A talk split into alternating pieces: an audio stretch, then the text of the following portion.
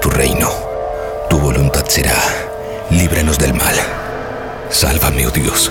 Poderosos se han alzado contra mí. Gloria al Padre, al Hijo y al Espíritu Santo. Como fue en el principio y siempre será. Amén. Salva a quienes depositan su confianza en mí. Dios mío, sé para ellos una torre fortificada frente al enemigo. Que el enemigo no tenga poder para dañarlos. Que el Señor esté con ustedes y también con nosotros. Oremos, oh Dios sagrado, Padre Todopoderoso, eterno Padre de nuestro Señor Jesucristo. Él quien envió a su único Hijo para aplastar al mentiroso. Pediré tu ayuda para alejarnos de su ruina y de las garras del demonio. Infunde terror a la bestia. Yo te expulso, maldito espíritu, en nombre de nuestro Señor Jesucristo. Al demonio con el diablo. Puro heavy metal.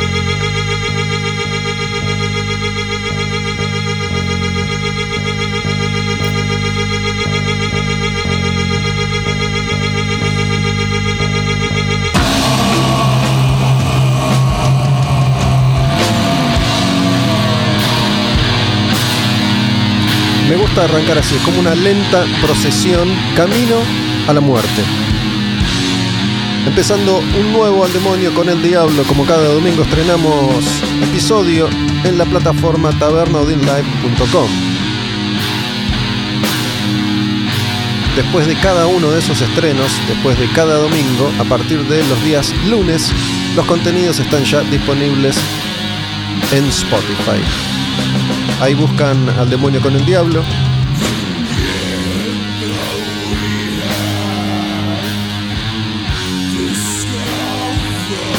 Taberna Odin Live.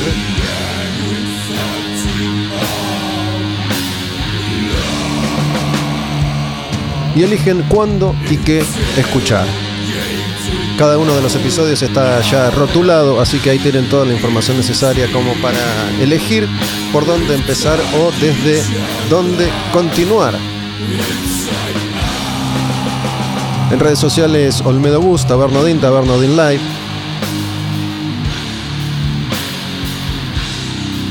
Y ya mismo paso a contarles por qué estamos escuchando la música que estamos escuchando en este momento. Antes que nada te cuento que esta canción se llama Ebony Tears y es del primer disco de una banda llamada Cathedral. Ese primer disco se llama Forest of Equilibrium.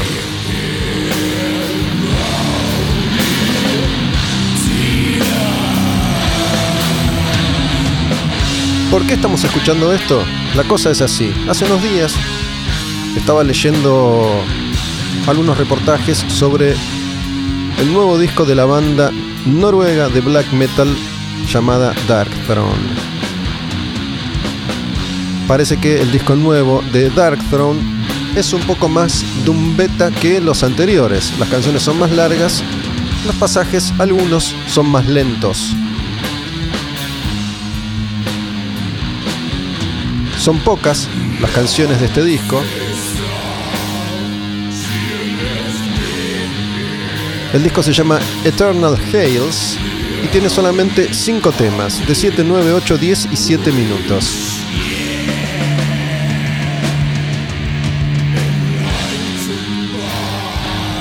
Claro que no vamos a escuchar Dark Throne, ese fue el punto de partida. En esas entrevistas había un apartado en el que Fenris, que es uno de los dos integrantes legendarios de Dark Throne, hablaba del Doom y hablaba de algunas de sus bandas y de sus grabaciones favoritas. Mencionó Candlemas, Travel, Revelation, Winter.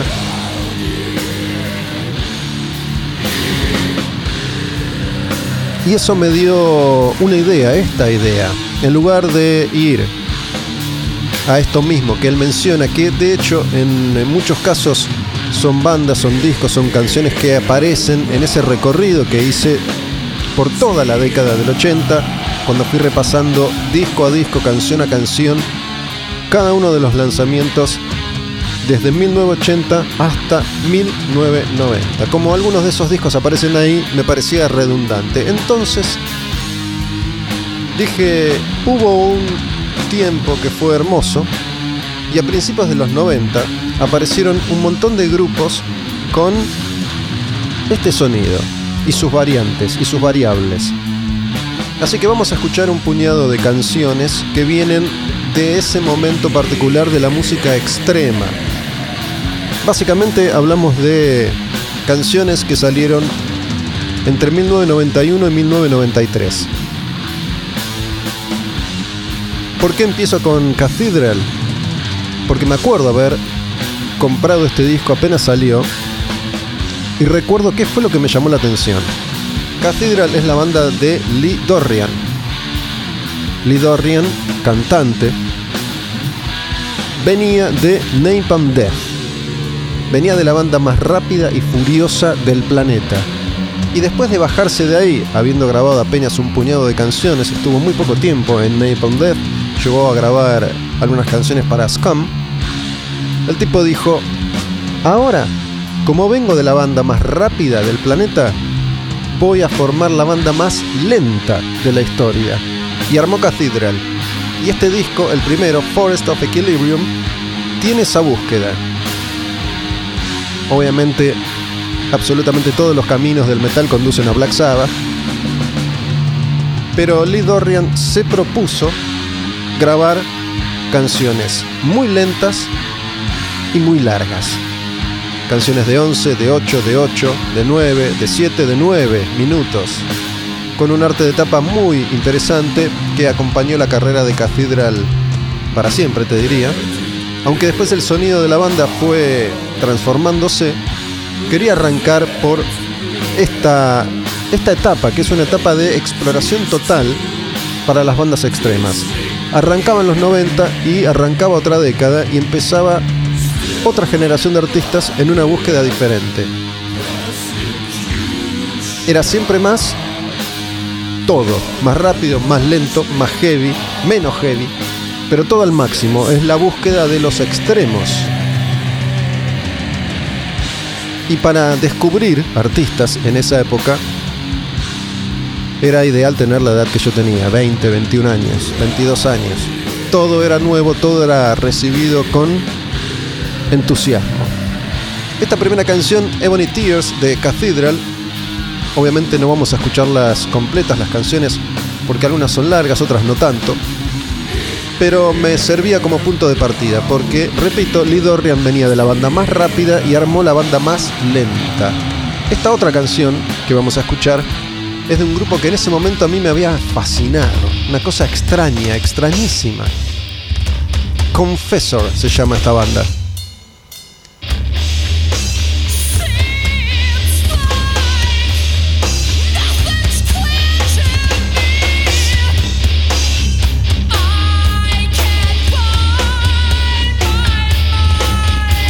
Cantar así,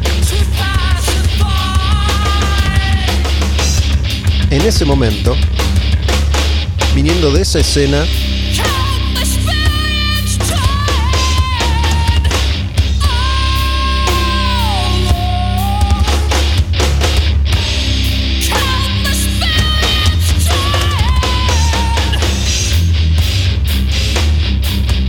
escuchen esta banda, rarísima, sobre todo si te paras en 1991, cuando todos los cantantes de metal de bandas nuevas iban a la voz podrida, no importa si tocabas rápido o si tocabas lento como Cathedral recién.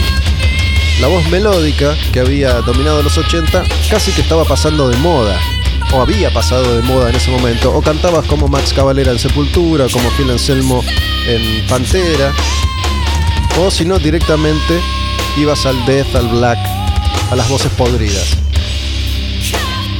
Y aparece esta banda inglesa también, Cathedral es una banda inglesa, asociadas en general a un sello discográfico en particular, el sello Earache, que editó muchos de los grupos legendarios del death metal clásico, como Carcass, como Napalm Death, como Entombed, como Bolt Thrower.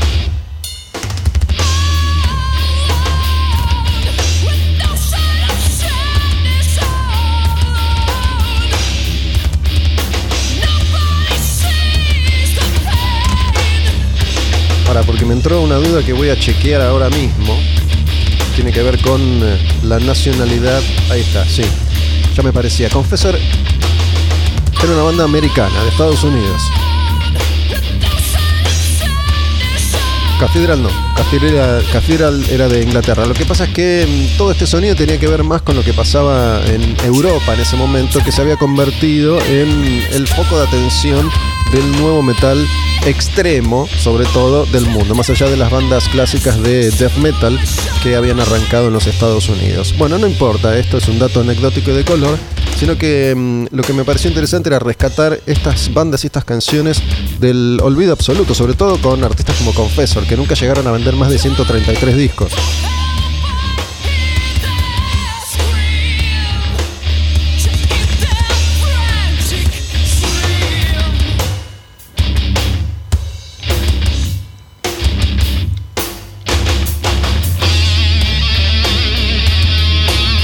Hay que recordar que Black Sabbath recién a partir de los 90 empieza a ser un nombre que es rescatado del el pozo oscuro de la tristeza y la miseria. Tony Iommi, que siempre había mantenido con vida a la banda, venía de sostener al grupo como de lugar con los cambios sucesivos de cantantes que fueron ininterrumpidos durante 10 años, ¿no? Ozzy, Dio, Gillan, Glenn Hughes,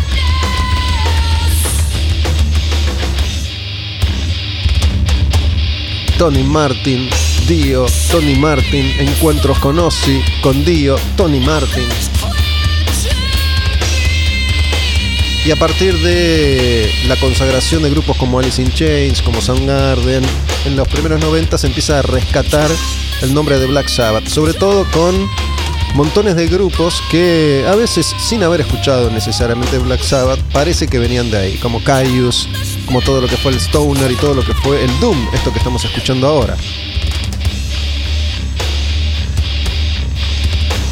Me acuerdo de esta próxima canción. Esta próxima canción es hermosa. Es de un grupo que sí menciona Fenris, otra banda americana. Solitude Eternos. Y temas recurrentes como la soledad, la profundidad y el sufrimiento en las bandas Doom.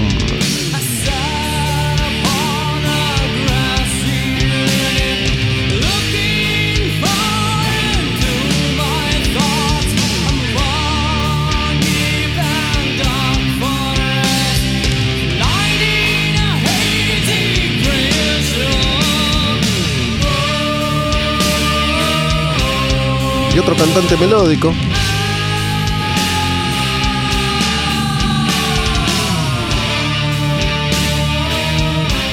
Esta canción se llama Destiny Falls to Ruin y el disco es el primero, es del 91 también.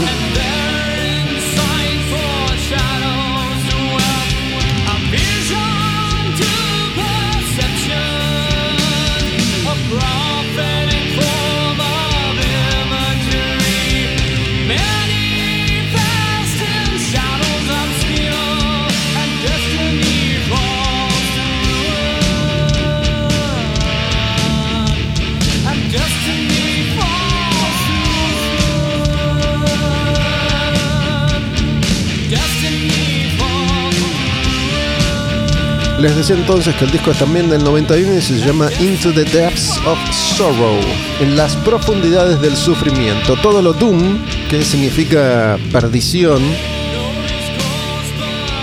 estaba relacionado con esta cuestión, oscura, triste, lúgubre.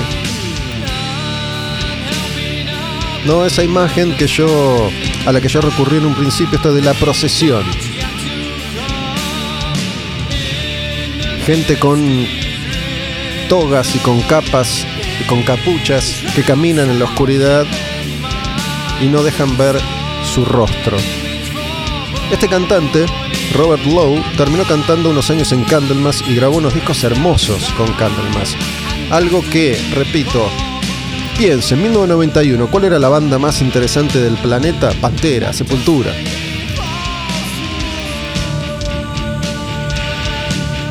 Álbum negro de Metallica, Nirvana, Pearl Jam, Soundgarden, Lo Extremo, cada vez más rápido el black metal, la revolución desde Escandinavia, Noruega en particular, y aparecían estas bandas tocando esto que era la antimoda total y absoluta. Nadie quería saber nada con este tipo de grupos. Por eso son bandas de culto, que en la mayoría de los casos, no en todos, fueron después mutando. Por eso yo quise hacer hincapié en eh, lo que venden a ser los inicios, los primeros discos de esta generación de artistas. Solitude Eternus, Destiny Falls to Ruin. Me acuerdo también la primera vez que escuché a esta otra banda que sacó este disco precioso. Esta otra banda que ya suena en Al Demonio con el Diablo se llama Crowbar. Este es el disco debut de Crowbar y es también del año 1991. ¿Cómo se llama el disco? Obedience Through Suffering. Obediencia a través del sufrimiento. Siempre se sufre acá. Siempre. El disco de Confessor, Condemned, condenado. La canción Alone, solo. Primer disco de Crowbar, banda de los Estados Unidos, amigos de Phil Anselmo de Pantera. De hecho, un par de ellos iban a formar Down con Phil.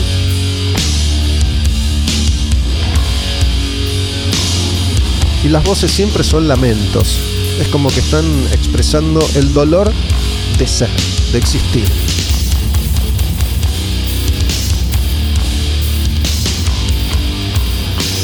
Y esa batería, ese bajo que rompen, grave, grave, bien grave.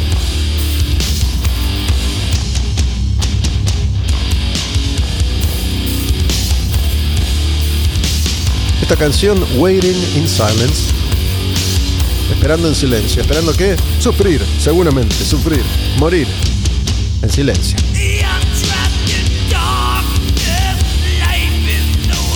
Atrapado en la oscuridad, la vida ya no es.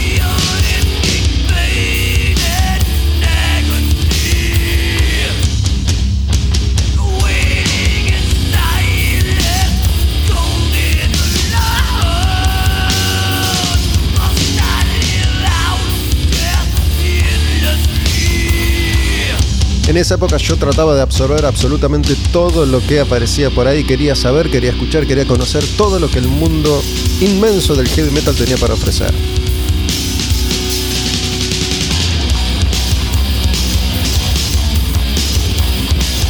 Y estas bandas que estamos escuchando estaban arrancando sus carreras en la mayoría de los casos y otras venían de lugares diferentes e iban a empezar a mutar.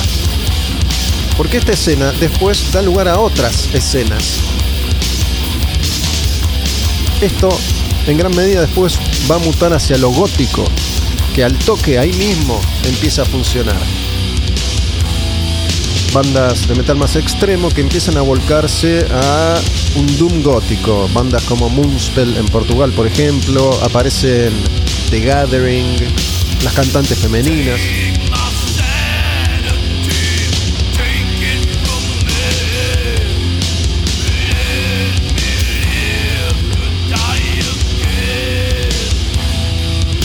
Y esta banda con el sonido del pantano, esto de New Orleans, Louisiana, Nola, por eso el disco de Down, el primero se llama Nola, porque estas bandas eran de Nueva Orleans, de Louisiana, pantanos.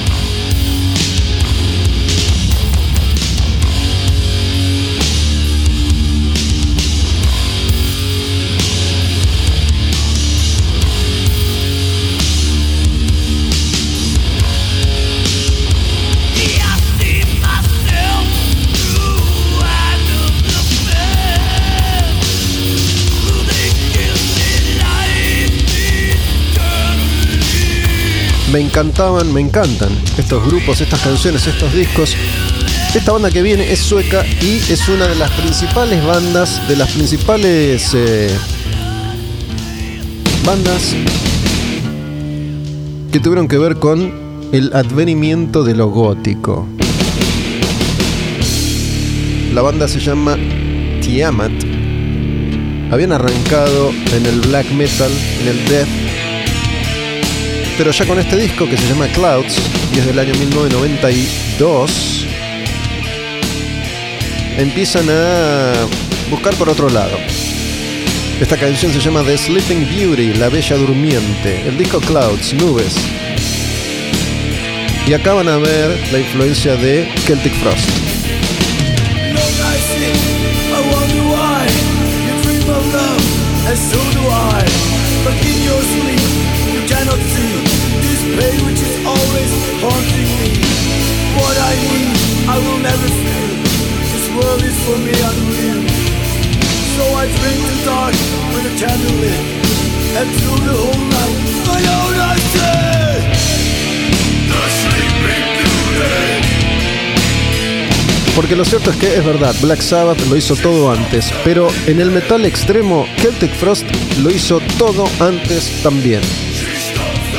Toda esta búsqueda viene de ahí, estos arreglos, las melodías, las voces, la aparición de voces femeninas. Celtic Frost lo hizo antes.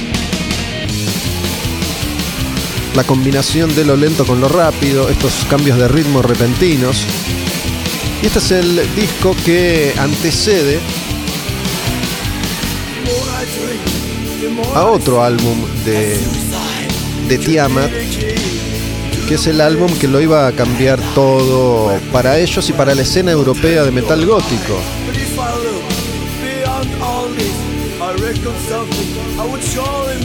Me refiero a Wild Honey del año 94, que ya es totalmente revolucionario. Pero bueno, yo quiero hacer hincapié en la gestación de esta movida, de estos sonidos, de estos artistas.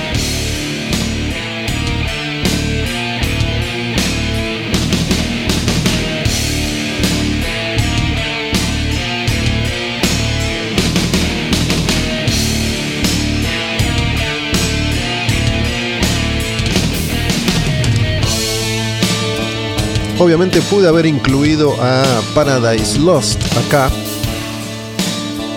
pero me parece que ellos fueron por canales similares, pero a la vez diferentes. Aunque la evolución de estas bandas ha recorrido caminos muy parecidos. Casi como una rareza, voy a incluir esta canción. Mirá, escuchala, se llama Dragonaut. Nuestros argentinos Dragonauta tomaron el nombre de esta canción. Y esto sí es bien sabatiano, bien americano, algo que iba por otros carriles, por otros andariveles. Por ahí más cerca de Saint Vitus o Trouble, el viejo Trouble. Pero como eso ya lo escuchamos en el repaso por los 80, dije, vamos derecho a los 90. Primer disco de Sleep. Sleep se llama esta banda. Ese primer disco que influenció tanto a nuestros natas también, por ejemplo.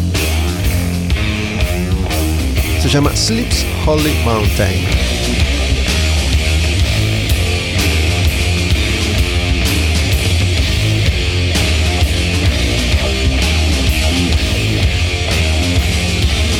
Una de las bandas de Matt Pike, que después iba a armar High on Fire.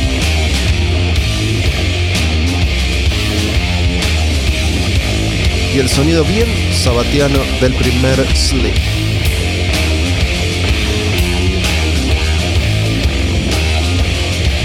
Año 1993. Esto es el Doom. Con ustedes, el Doom. Esto es. De eso se trata.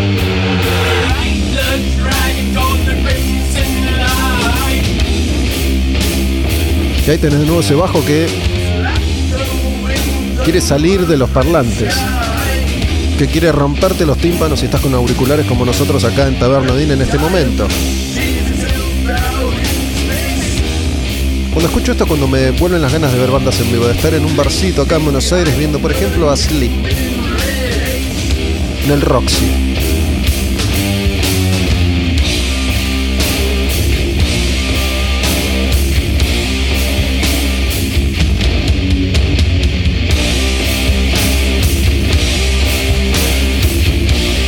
Hoy tenemos invitado, me reencuentro con un viejo conocido. Va a venir Blacky Serani, Fernando Serani,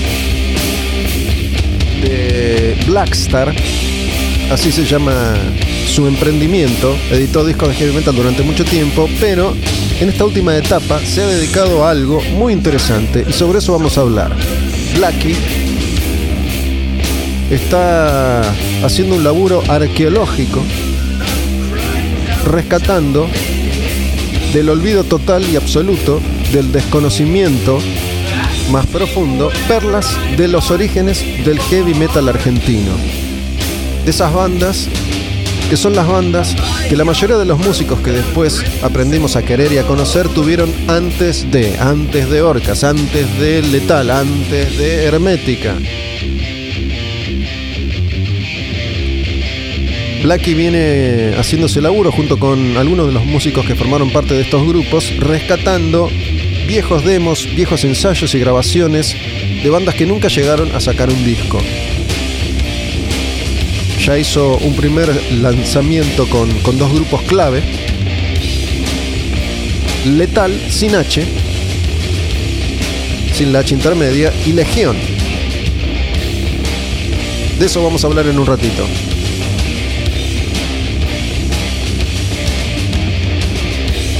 Me quedan un par de canciones.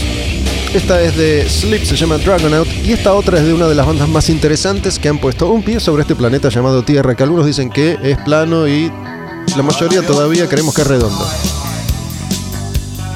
¿Cómo se llaman? Anathema. Anatema, Anathema. Me acuerdo que de visita a este país vinieron algunas veces y les pregunté cómo demonios se pronuncia el nombre de ustedes. No sé, la verdad. Depende de dónde vas. Anathema, Anathema, Anatema.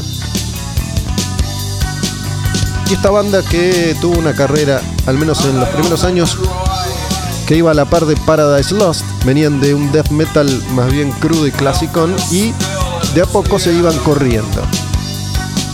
Anathema se iba a ir, pero a la mierda. Unos años más tarde iban a terminar siendo comparados con Radiohead, así que imagínense.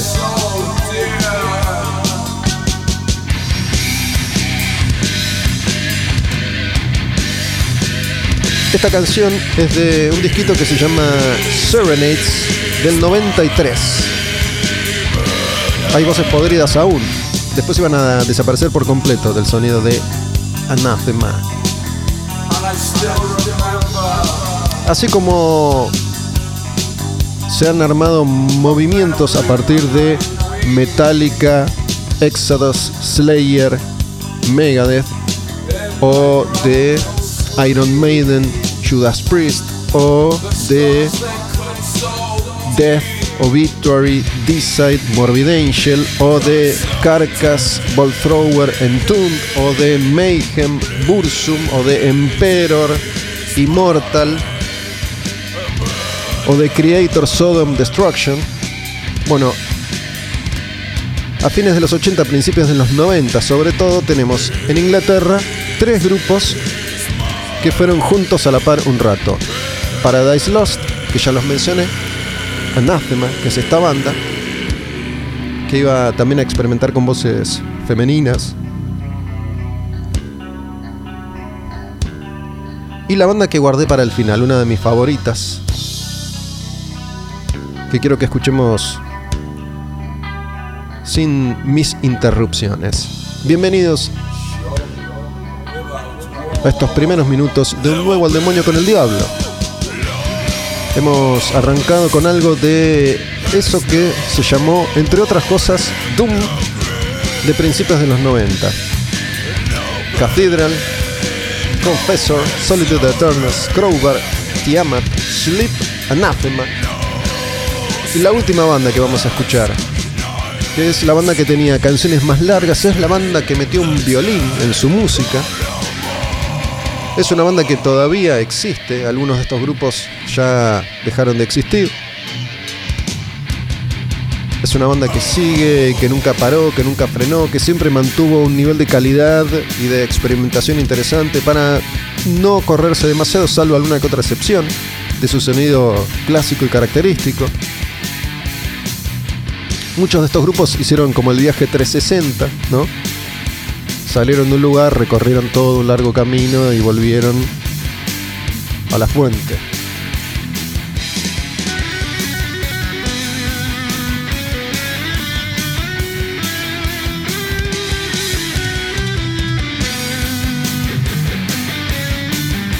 Si no conocías estos grupos es un muy bonito ejercicio el de ir e investigar. Si total hoy esta estúpida plataforma llamada Spotify te lo resuelve todo. Pensá que yo tenía que ir a la disquería 200 millones de veces para conseguir estos discos, grabármelos en cassette, después cuando viajé volver a comprarlos.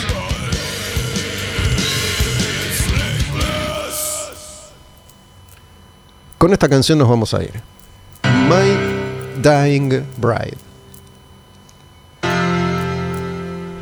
Es el sonido del dolor.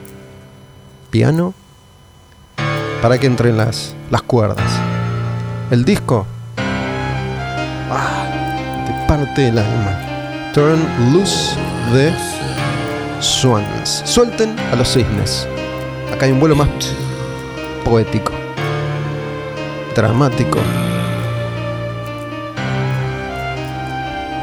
Y esta canción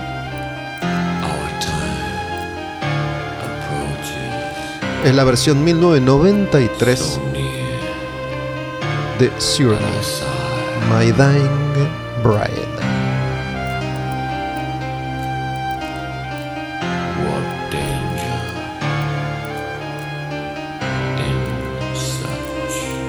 Hermosa canción.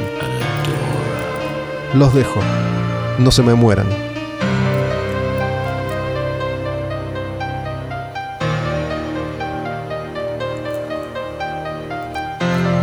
Me emociona My Dying Bride. Quería decírselos. Bueno, no jodo más.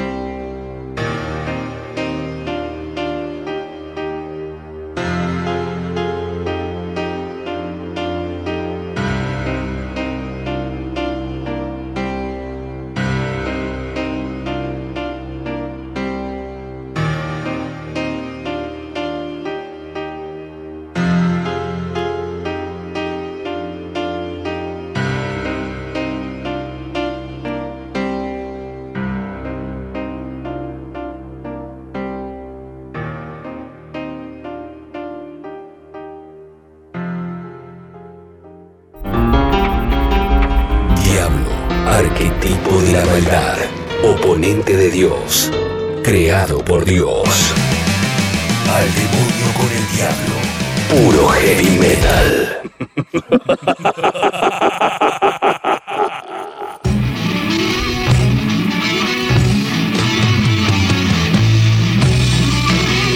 Te digo una cosa, escuchar esta canción, esta versión, me sirvió para darme cuenta cómo es que a veces algunas personas son capaces de ver la magia donde todavía no se ha producido. Esta canción es un clásico de Orcas. Dando un paso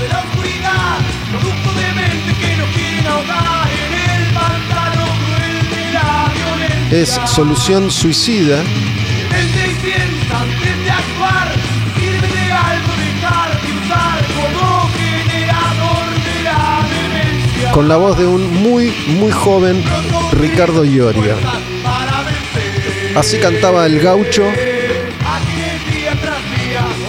hace un siglo, 1984. Les había contado que iba a recibir la visita de Blacky Fernando Serani, Blacky Serani, que es responsable de rescatar como un arqueólogo estas perlas desde el pasado del auténtico heavy metal argentino y sus orígenes. Blacky, ¿Cómo andás, Gustavo? ¿todo bien? ¿Bien vos?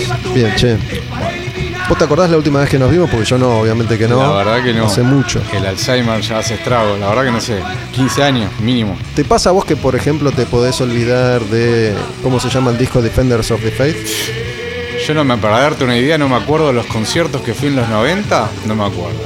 No, bueno, eso también se, se transforma en un terreno pantanoso, pero también tiene que ver con la cantidad de conciertos Sí. a los que fuimos. Pero bueno, a mí a veces se me va esa información que al toque me viene, ¿no? Pero digo, ¿cómo se llamaba el disco este que tenía Free Will Burning? Exacto. Los nombres de las canciones, de algunos músicos, ¿no te acordás? Me pasa. Bueno, hace unos días, le contaba recién a Blacky, estaba chequeando Facebook, que es una plataforma que no uso demasiado, pero ingreso cada tanto porque eventualmente alguien me escribe por ahí y vi un posteo de Blacky, un link a una nota, una nota que le hacían a él y hablaba justamente de este material. A Blacky lo conozco hace mucho tiempo, muchos años. Tampoco me acuerdo por qué nos conocimos o cómo. Vos Yo entré a trabajar en la editorial de César en Madhouse y en Epopeya y vos ya no estabas. Creo que ya no estabas. Y después nos, empezamos a cruzar cuando empecé a trabajar en NEMS y creo que ahí empezó una relación en el medio, básicamente. Creo acordarme de algo, porque yo tenía esa impresión de que vos habías estado en Epopeya al menos. Em, porque hace, hace un tiempo estuvo César, César Fuentes Rodríguez, que fue el fundador de Madhouse y de Epopeya, dos revistas clásicas de, de heavy metal hechas acá en la Argentina. Y mm, no sé si fue con vos, pero yo me acuerdo que cuando hacía Tiempos Violentos, este programa de radio en, Sí. en- en Rock and Pop, quería hacer algo, me parece que con el black metal, no estoy seguro. Y Sí. llamo a alguien de Epopeya, que no sé si eras vos. No, ¿Vos yo- hacías fotos o escribías también? No, yo soy fotógrafo y escribo las dos cosas. Las dos cosas. Fui a tu programa, igual, a Tiempos Violentos. No, No, me acuerdo sí, a qué. viniste mil veces. Sí. Pero en, en esa etapa, en los primeros años del programa, yo me acuerdo que llamé a alguien, me contacté con alguien de Epopeya. Yo ya no estaba en Madhouse y con César estábamos distanciados, entonces esta persona, que no me acuerdo quién es, me da el ok, pero, no sé, al otro día me llama y me dice, che, le conté a César y César no me permite hablar en, en Yo tu programa. yo no era. Vos no eras. Entonces, no. llamo a otro Mm. de Epopeya. Y el que me llama, me olvidé de, de comentarle este incidente a César la otra vez. El que me llama es César y me dice, ¿tenés pensado llamar a cada una de las personas? me dice, vos me tenés Claro. que pe- pedir a mí primero autorización. Y bueno, en ese momento No, yo no era, no soy muy bueno acatando órdenes, así que yo no era seguro.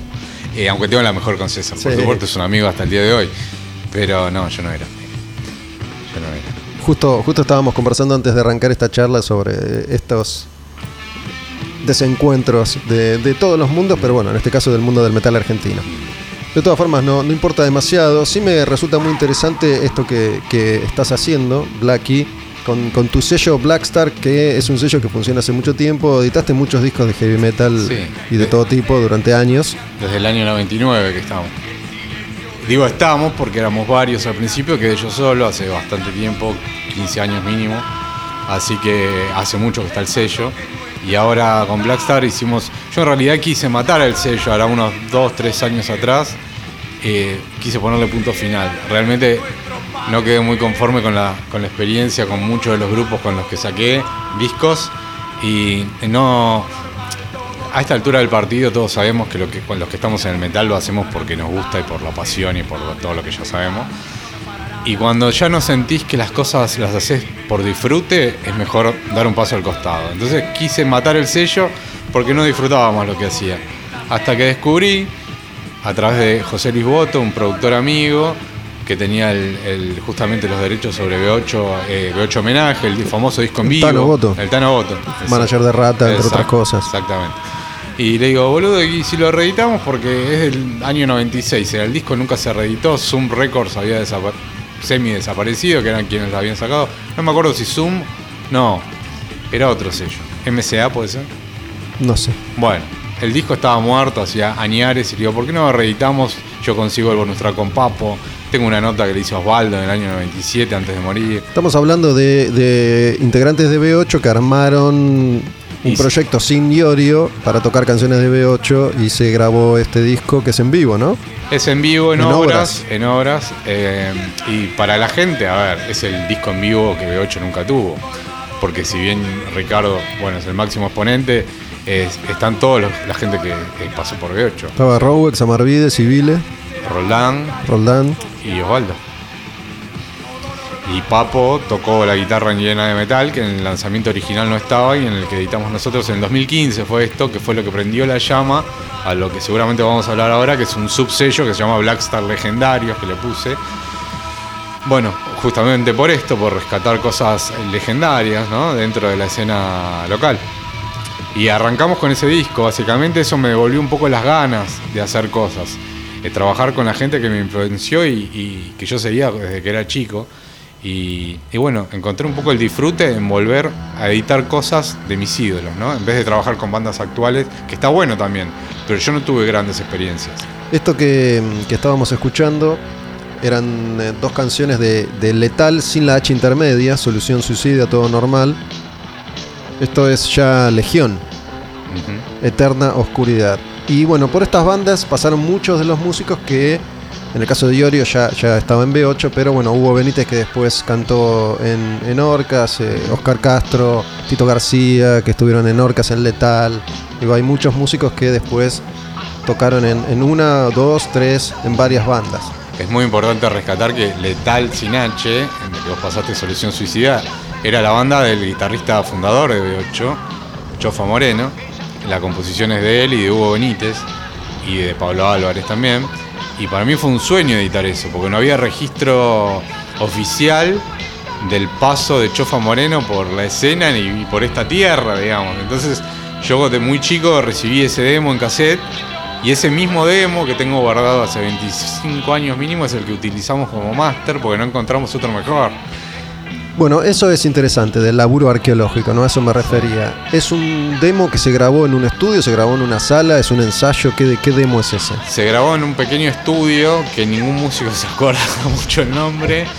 Este, y, fueron copias que circularon de mano en mano. Ningún, de, a ver, de todo lo que seguramente eh, va a editar el sello, como vamos a hablar seguramente ahora, y de lo que ya editamos el año pasado, que es Legión Letal, no existen cintas de estudio, existen grabaciones en cassette que guardan los músicos en las peores condiciones posibles y que se trata de hacer lo que uno puede. Y todo este laburo se le explica a la gente. Yo hago un laburo de explicarle a la gente que va a comprar el álbum, el producto, que es un rescate histórico más que nada, que no busquen calidad sonora.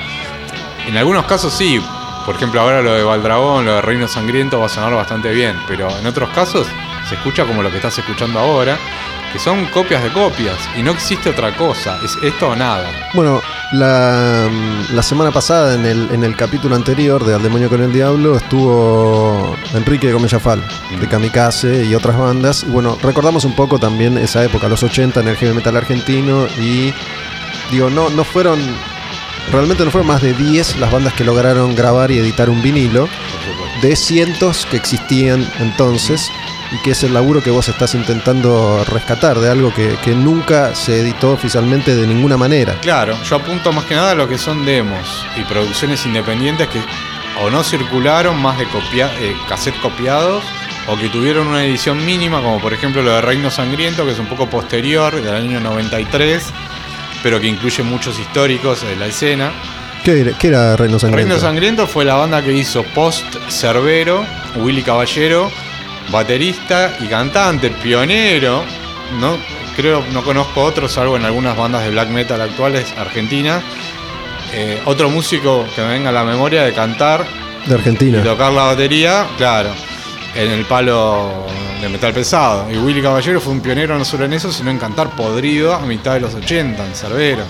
Ah, Cerbero era la banda de Willy, del Tano, Del estuvo Tano, Carlos Cuadrado, Carlos estuvo Beto Ceriotti. Beto. ¿no? que era una cosa medio Venom, intentaban, por lo menos desde la imagen y la propuesta pseudo satánica. Eh, Sí, ponele. Pero más heavy metal, ¿no? Eh, pero sí, sí, sí, fueron pioneros en lo suyo. Y yo rescato la figura de Willy sobre todo porque en cantar así podrido, áspero, fue uno de los, de los primeros.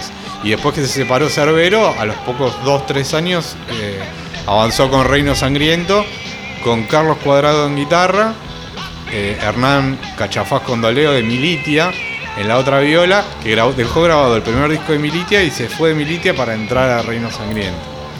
Yo trato de explicar todo porque hay mucha gente que no tiene la más mínima idea de qué es lo que estamos diciendo. ¿no? Sí. Eh, bueno, Willy y el Tano Romano y Carlos Cuadrado arman Visceral cuando se separa Malón. Exactamente, eso es posterior a Reino Sangriento. Sí. Sí. Después, bueno, Militia era una banda thrashera de, de la escena de Buenos Aires, pionera. Que sigue en actividad. ¿Sigue Militia tocando? Sí, sí, nunca se detuvo, no me digas que nunca se detuvo. Nunca detengo su motor. Eh, eh, no sé, no tengo idea si se. Sí, creo que hubo algún parate, pero sacaron un disco hace más, no más de un año y medio. Algo que me parece a mí muy interesante para, para observarlo hoy es que los músicos actuales tienen un, un nivel, si lo comparas con, con estos músicos pioneros, superlativo. Digo, hay mon- montones de músicos que, que logran tocar y sonar como una banda internacional. En esa época estaba todavía aún, en los 90, todo por hacerse. ¿no? Militia, me acuerdo de Scabios, que, que fue como un grupo pionero del death metal en Argentina. Y vos ya afuera tenías bandas de primerísimo nivel y acá todavía era muy difícil lograr nada. Creo que acá siempre tuvimos un delay mínimo de 5 años con respecto a lo que era Estados Unidos y Europa eh, en cuanto a propuestas. Todo llegaba acá 5 o 6 años tarde, que después los músicos cuando hablas con ellos te lo explican, porque al no haber internet ellos dependían de que llegasen los discos a las disquerías, absorber eso. Por eso Hermética surge a fines de los 80 haciendo un thrash metal e idolatrando a lo que hacía Metallica a principios de los 80. Entonces siempre hubo un delay de, de esa cantidad de años. Yo creo que estuvimos en sintonía. La única banda que, a mi juicio, estaba en sintonía con lo que pasaba afuera por puro accidente era B8. Porque arrancaron en el 78 B8, no arrancó en el 83. Para antes de seguir, vamos a seguir. El otro día escuchando este material me quedé enganchado con esta canción de Legión. Que se escucha muy mal, pero es un temazo. Me hace acordar mucho a Barón Rojo. Totalmente. Legión es un- una bandaza que, como dijiste vos bien al principio, fue un semillero de letal, de orcas y de un montón de músicos que pasaron por ahí que, que después hicieron carrera. Eh, Oscar Castro, guitarrista, mentor de Legión, fue mi profesor de guitarra cuando era chico. Ah, o sea, de todo lo que yo te voy a contar, todo se linkea cuando yo era pendejo. Y ahí es donde encuentro el disfrute de editar estas cosas. ¿Vos de qué barrio sos? ¿O eras cuando eras chico? Siempre fui de caballito. Caballito. Bueno, Sí. Hablando, cuando hablo con estos músicos, yo suelo contar, yo vivía en Olivos y que iba a los shows que más o menos me quedaban cerca en esa época, ¿no? Eh, o a, a la biblioteca de Olivos, algún show he ido, no sé, a San Martín, que es ahí en zona norte, pero en la biblioteca de Olivos vi muchas bandas. Siempre cuento que ahí vi a B8 con Jardino, fue el debut de Jardino con B8. Qué bueno. Y había un pub que, que daba en Ugarte y Maipú, en el que tocaban muchas bandas. Era un barcito grande como la taberna, este espacio en el que estamos nosotros ahora, o menos, ¿no? Con mesas y sillas. Y ahí, por ejemplo, tocaba muy seguido Alacrán, que, que explotaba. Ahí vi vi a Belcebú, que era una banda de, de olivos. Buena banda, Belcebú. Vi el primer show de un grupo que no sé cuántas veces habrá tocado, que se llamaba Eros, que era la banda del Duque. El Duque que tocó con todo el mundo, ¿no? Eh, Alacrán eh, y un montón de bandas más, que vivía a tres cuadras de mi casa y, y ya le copaba toda la onda más jarroquera. Y ahí vi a Legión, Ah, mira, pudiste ver a Legión. ahí vi a Legión. Privilegio. Al menos el recuerdo que tengo es, vi a Legión y Tito García tocaba la guitarra. Claro, cantaba y tocaba. Este, vos estás. No, Tito García hubo una encarnación, hubo va- varios marks de Legión. Eh, debería ser memoria. Está todo en el librito del CD que editamos. Está, lo bueno es que hacemos un laburo de. Los propios músicos cuentan la historia de las bandas en una cronología muy interesante que vas a ver, porque reciente alcancé el CD hoy, pero ya lo vas a ver. Creo haberlo hablado con Tito esto, no sé qué encarnación sería. Hubo varios marks. Pero hubo poquito antes del. Letal. Hasta estuvieron como trío donde cantaba Oscar en una época. Y que Tito ya se había ido. Pero Tito, claro, vino de tocar la guitarra en B8, que tocó brevemente, en vivo, en un par de shows nomás. Estoy abriendo el CD. Dale, sí. Sí, lo contó también. Hablé con Tito hace un tiempo y contó esa Tito breve estaba incursión en, en B8. Estuvo chocho cuando le vino a casa a buscar el CD. y digo, Tito es el cantante de Letal, ¿no? Tito García, Claro. Letal con la H intermedia. Claro. Que no tiene nada que ver con este Letal, o es, Sí, o es una encarnación posterior de este mismo. Tiene bastante que ver porque el nombre le dio puntapié y aparte porque Pablo Álvarez, el bajista de Letal Sin H, compañero de Chofa Moreno en Letal Sin H, fue el que fundó Letal con H. Pablo Álvarez está en Estocolmo viviendo hace mucho tiempo. ¿Esta es la foto en la que está Juanchi? Juanchi es el primero de la izquierda. Este. Sí. Juanchi y Juanchi Baleirón, hay una foto acá de, de Letal. Que yo se la vi a Juanchi postear varias veces. Él no grabó el demo. No grabó el demo. Juanchi Baleirón que, que estaba ahí. Participó Juanchi como... Mira, justo Asesor, Legión y. Belcebú. Ah, esa es la fecha que vos estuviste. no sé, no. Esto ¿No? es Billinghurst. No, no. No. No, yo vi a Belcebú muchas veces en Olivos.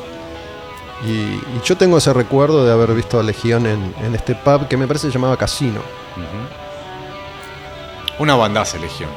Primero, aparte porque cambió de estilo varias veces. Empezaron haciendo trash me- eh, heavy metal con cosas de varón rojo, como dijiste vos, y terminaron haciendo un trash, Un trash. medio Anthrax cuando entró Diego Valdés. Que son los dos últimos temas de este compilado de demos que editamos. Bueno, acá veo un, un flyer con, con Dak. A Dak los vi también algunas veces. Los vi en, en la biblioteca esta de Olivos que, yo, que yo comentaba. Ahí tocaba seguido, no sé, toneladas, 6L6, 666. Ujú. Em, bueno, estamos hablando de eso, de, de el proto metal argentino. Yo no los viví los 80, quiero aclarar.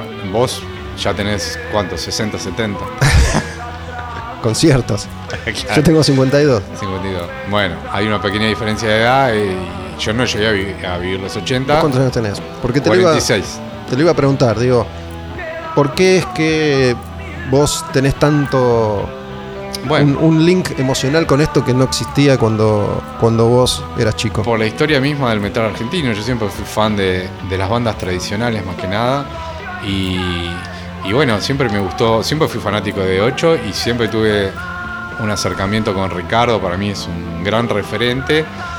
Y, y bueno, un poco por el periodismo y por todo, fue que uno tiene un acer- es que uno tiene un acercamiento con toda la historia del metal acá. Est- ¿Esta canción de Legión, Bienvenidos a nuestro reino, tiene algo que ver con Bienvenidos a mi reino? ¿O nada que ver? Sí, Sí. acá se sacó el nombre, que se adaptó después para el nombre del primer disco de Letal y ciertos pasajes del, del tema también. Mm. Es muy varón rojo esta. Es muy varón rojo, sí, sí. Bueno, el otro día estaba justo chequeando, porque a veces se me confunden las fechas y, y- y doy por sentado y cuento durante años algo que no Que sucedió. no sucedió, me pasa. Y el otro día de casi me muero, te digo, porque en un momento dije, para, yo conté toda mi vida que el primer show al que fui fue Van Halen en Obras, 83. Y probablemente uno de los primeros conciertos también fue Barón Rojo en Obras, 83. Estuviste ahí. Estuve, estuve ahí. Eh, más allá de estos conciertos locales que ya empezaba a ver. Pero el primer, primer show que fui en mi vida fue Van Halen en Obras. Siempre lo conté así. Y el otro día estaba viendo las fechas. Y creo que Barón Rojo toca en octubre del 83. Y me fijo Van Halen y veo 2 del 11 del 83. Y digo, no, boludo, pará. Claro. No puede ser. Viví confundido. Confundido toda la vida. Lo que pasa es que está la fecha escrita en inglés. Ah, En, en realidad es 11 del 2. Claro, al revés. El, el- Claro, en el inglés se pone al revés. Claro, claro. Y dije, uff, fue en febrero y pocos meses más tarde tocó Barón Rojo. Digo, estas cosas de, de- de recuerdos. Sí, pasa. Si me preguntás a mí cuál fue el primer show que estuve, no te voy a decir que no me acuerdo. Es la verdad. Me yo como fue Van Halen era Claro, medio bueno. difícil de olvidar. Yo creo que uno. Me llevó mi papá. Claro. Yo uno de los primeros que vi fue Motorhead con Exodus en obras, que ya fue en el año 93. Uno de los primeros internacionales.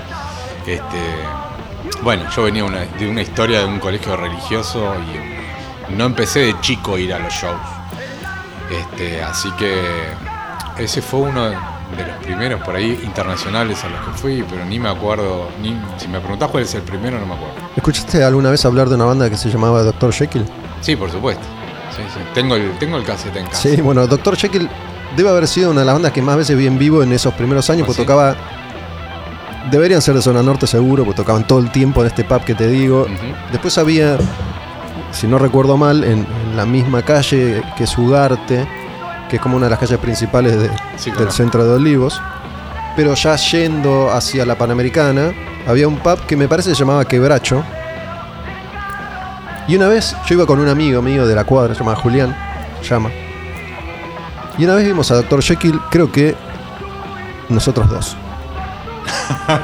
en, Todo el este, público. en este pub que estaban tocando sobre el piso, Claro. como si estuvieran acá y nosotros dos acá parados. Sí, sí, sí. Y a mí en esa época, en ese momento, digamos, no tenía ningún tipo de conciencia crítica. Todo me parecía fascinante. Claro. Todo me gustaba. Era mucho menos prejuicioso también.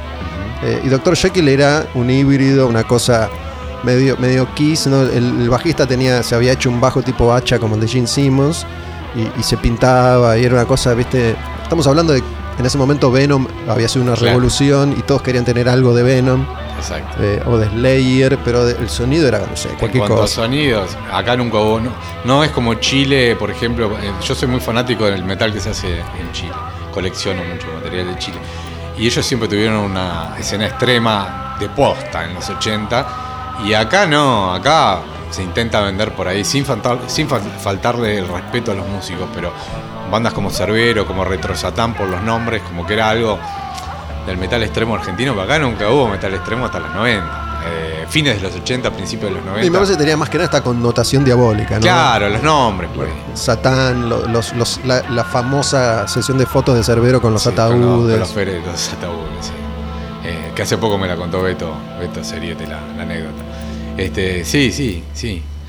Así que sí, una época me hubiese gustado vivir, pero no, no, no, no- no la viví. Sí viví todos los 90 con ir a ver a Hermética, los tuburios más innombrables que, que se tocó, que seguro vos también habrás sido por ahí. Yo no vi mucho ¿No? hermética, no. No, porque, digo, para mí los 90 eh, son, son otra cosa. No, yo como había vivido los 80, los Claro, 90 para mí claro. fue lo nuevo, la novedad y, Te modernizaste. y el alto nivel. Entonces, por eso me parecía todo muy pobre lo, lo- lo que se hacía en, en Argentina. Digo, salvo, había algunas excepciones, qué sé yo. Digo, Letal siempre fue una banda que, que Mm. en su momento asombró por cómo sonaba para la época, para Argentina. Eh, pero bueno, Escabios, Milita, todas estas bandas que mencionamos Sí. eran de una producción en ese momento muy pobre. Entonces vos tenías Vulgar Display of Power y Militi. Sí, decís, no, negro. No, igual yo ahí pienso un poco diferente. A mí siempre lo En que esa me- época pensaba Claro. así, ¿no? Hoy lo miro Sí, sí, con sí. otros ojos. Pero Yo digo, yo, quería, pensado. dale, loco. Además, perdóname, pero coincide con toda una modernización de la Argentina, en definitiva, Claro. ¿no? Vienen eh, a tocar todas las bandas, empiezan a, a profesionalizar un poco los medios y la exigencia era más alta. y se notaba la diferencia. Igual a mí me pegó siempre dentro de la música el mensaje, la actitud. Siempre tuve una filosofía un poco más punk al respecto. O sea, si me llegaba el mensaje, me chupaba un huevo lo demás. Me tenía que gustar la banda, lo que decía la banda, pegar onda con el músico. O sea, siempre me gustó eso y yo cuando eh, iba a ver Hermética tenía 17, 18 años y me recabía ir a la- a Estadio Chico de Quilmes y que nos corra la policía y todas esas cosas, no sé, era como una cosa romántica que, que me siempre me gustó más que le, le di más- le daba más bola a eso que a lo que es el audio, el profesionalismo. Ahora por ahí pienso un poco diferente, pero bueno. Yo me acuerdo en los 80 que con esto no, no intento ser para nada peyorativo, sino que estoy Mm. describiendo algo que era realmente así. Digo, siempre se, se discriminó a las personas de piel oscura y de barrios marginales. Y yo escuchaba heavy metal, pero no respondía al estereotipo de el fan de heavy metal. Entonces yo iba a ver todas estas bandas. Como, como anécdota graciosa cuento siempre que, que fui a, a ver a B8 con un pantalón blanco. Y yo no tenía pelo largo, no, no usé tachas nunca en mi vida, no usaba pantalón de cuero, ni campera de cuero, ni nada. Entonces no vivía la discriminación que sí vivían otros, otros fans del heavy metal. A mí no me tocaba Claro. porque no correspondía estéticamente a las personas que la policía perseguía. Claro. Y no te interesaba incorporar ese look tampoco. No, no, no, yo estéticamente apuntaba a otra cosa completamente Claro. distinta, pero me gustaba el heavy metal, me gustó siempre toda la vida. Sí, sí, por, por supuesto, la música es música. Yo sí, yo siempre me identifiqué un poco con todo el combo, digamos. Yo compraba el combo, la cajita feliz completa. Digo, la, la primera remera de, de banda la tuve en los 90. Cuando viajé a Estados Unidos la primera vez que me compré remeras. No usaba, no usé. Bueno, vos no viviste tampoco la de. En los 80 no había remeras. Claro. eh, se pintaban a mano. Las pintabas Entonces en las disquerías especializadas te vendían remeras pintadas a mano. Y nunca tuve una. Bueno, yo las primeras en los 90 también me las mandé a pintar a mano. Yo me mandé a pintar una que era eh, la tapa de Trooper de Iron Maiden, ¿te acordás? Sí. Pero Eddie estaba con la camiseta de la selección, una bandera argentina y atrás una letra de B8 en la espalda. Me la había Está bien, te la tuneaste vos. pintada mano, sí, sí. Te la creaste vos. sí, sí, sí. Pero bueno, Blacky, volviendo a, a esto puntualmente, a, este, a, esta, a esta edición muy linda además, digo, acá me trajiste muchas gracias el CD, los, los cassettes, crearon un, logos para las bandas. ¿No tenían logos o no eran así los logos? Legión sí tenía ese logo, pero como comprenderás estaba dibujado con un marcador en un afiche, pero sí era de esa forma. Lo que se hizo fue recrearlo y dándole un poco de actualidad. Letal nunca tuvo un logo, eso nació de la magia de Rodrigo Budiña, el diseñador. Y ahora lo que se hace para la nueva camada de bandas que editamos este año con Blackstar Legendarios es eh, dibujarlos como se hacían en aquella época. Una ilustradora se encargó de hacerlos a mano, no como están hechos esos dos que están hechos por computadora, digamos. O sea, los logos de Valdragón, puntualmente el de Valdragón, que nunca tuvo logo, se hizo a mano. Y el de Delay y Reino Sangriento, que son las otras dos bandas que vamos a editar ahora, tenían logo y lo que se hizo fue redibujarlos a mano. Bueno, Delay, el otro día me contaba Jafal, yo me acordaba que, que ahí tocaba el tordo de Masacre, Claro. pero no me acordaba que había, había cantado Walter Mesa. Walter eh, lo primero que grabó en su carrera fue con Delay. Sí.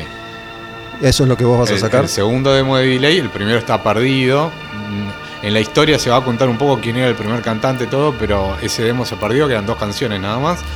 El primer demo posta de Delay es lo que vamos a editar ahora, con eh, Walter Mesa en voces y Horacio Pinasco, que después pasó en Kamikaze, Humanimal, eh, en bajo. ¿Walter de ahí fue a, a Jericó o tuvo bandas Walter antes? de ahí pasó a Jericó eh, y tuvo un par de bandas más en el medio. Mirá, estamos en el proceso de escribir la cronología, así que hay cosas que yo no tengo del todo frescas Ujú. todavía, porque lo- son los mismos músicos los que la ¿Y Valdragón era? ¿Quién, ¿Quién tocaba en Valdragón? Y bueno, Valdragón es la primera banda, es una banda histórica, porque no la conoce mucha gente, pero es el primer grupo donde tocaron juntos Beto Ceriotti y Tano Marcielo. Y no solo es el primero que tocaron juntos, sino que es cuando ellos debutaron en estudio, y estamos hablando del año 83, o sea, imagínate, esto es en paralelo a cuando B8 grabó su primer disco.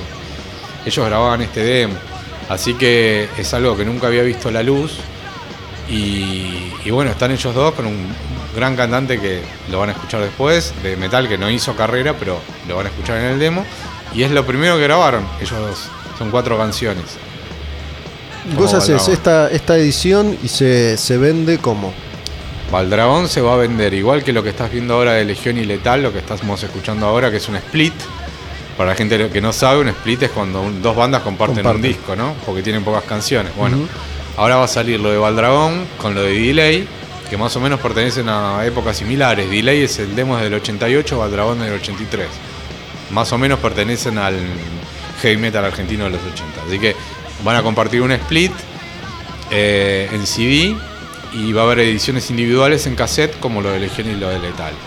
Y el Reino Sangriento, por su parte, que es del año 93, que estábamos hablando antes, que es un plan más pesado, más trasher, va a tener su edición solo, en CD y también en cassette. Todo con bonus tracks, con entrevistas con los músicos, con fotos, con la historia.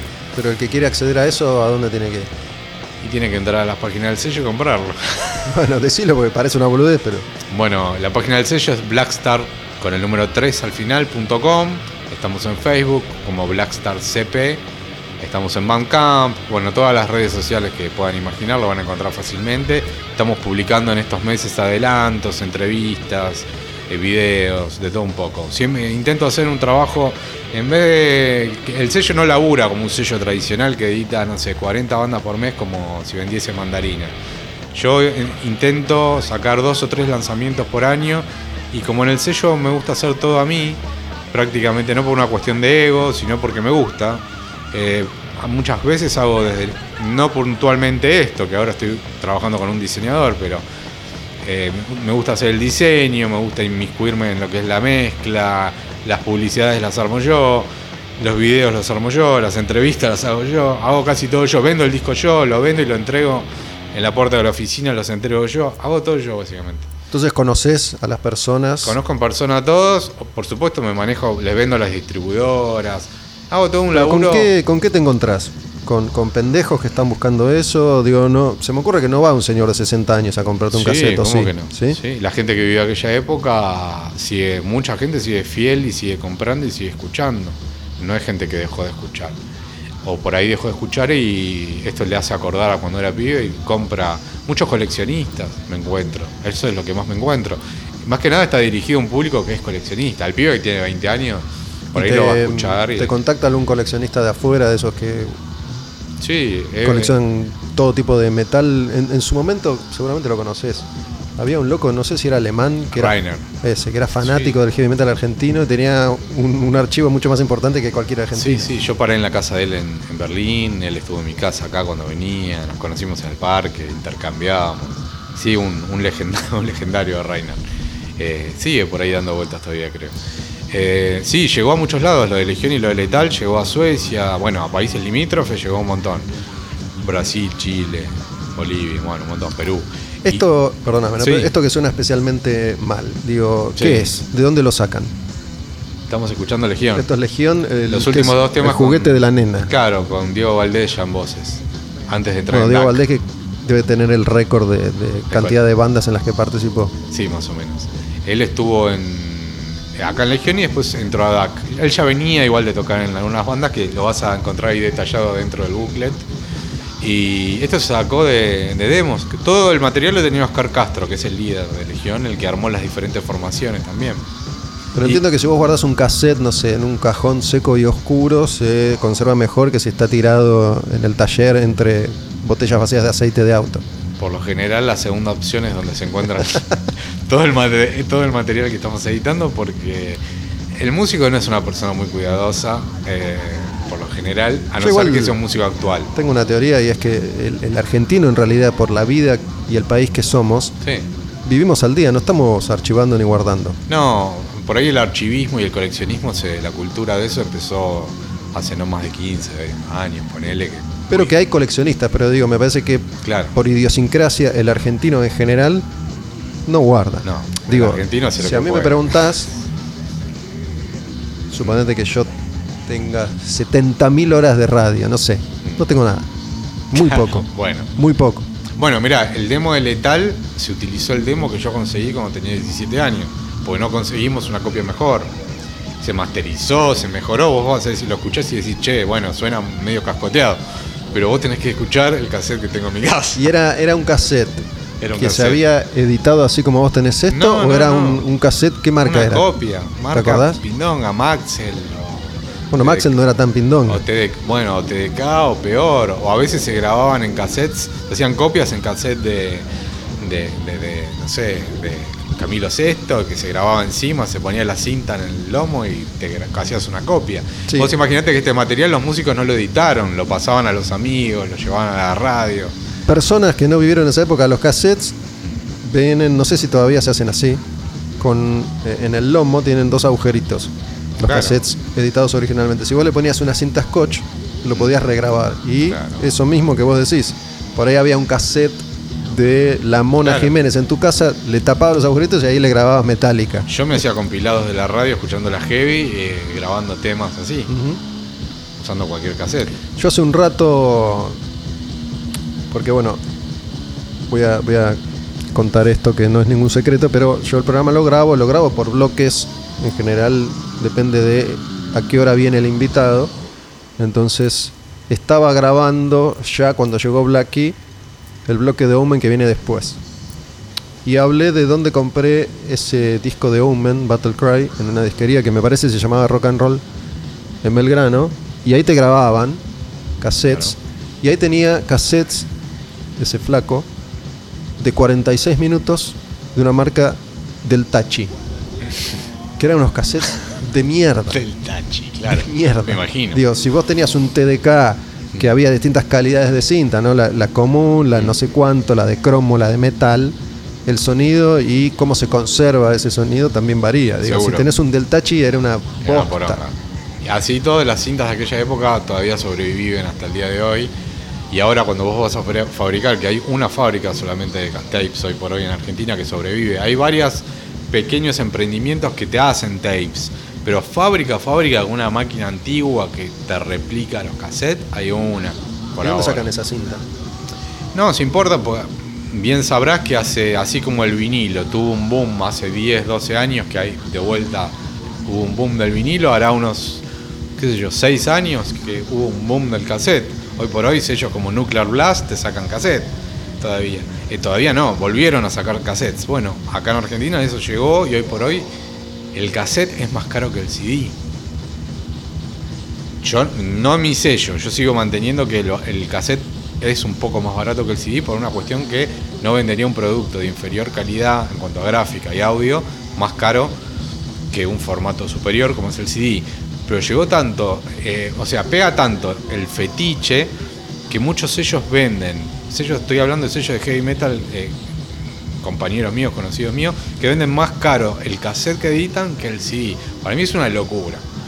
Eh, entiendo que el costo es casi el mismo. No, entiendo, no, sé que el costo es prácticamente el mismo. ¿Sabes? Lo mismo hacer un, un CD que un cassette. Lo que pasa es que hoy por hoy cassette puedes hacer 50, puedes hacer 100, cassette oficiales, ¿no? Eh, bien. ¿Cuánto, ¿Cuánto cuesta un cassette, por ejemplo, de estos?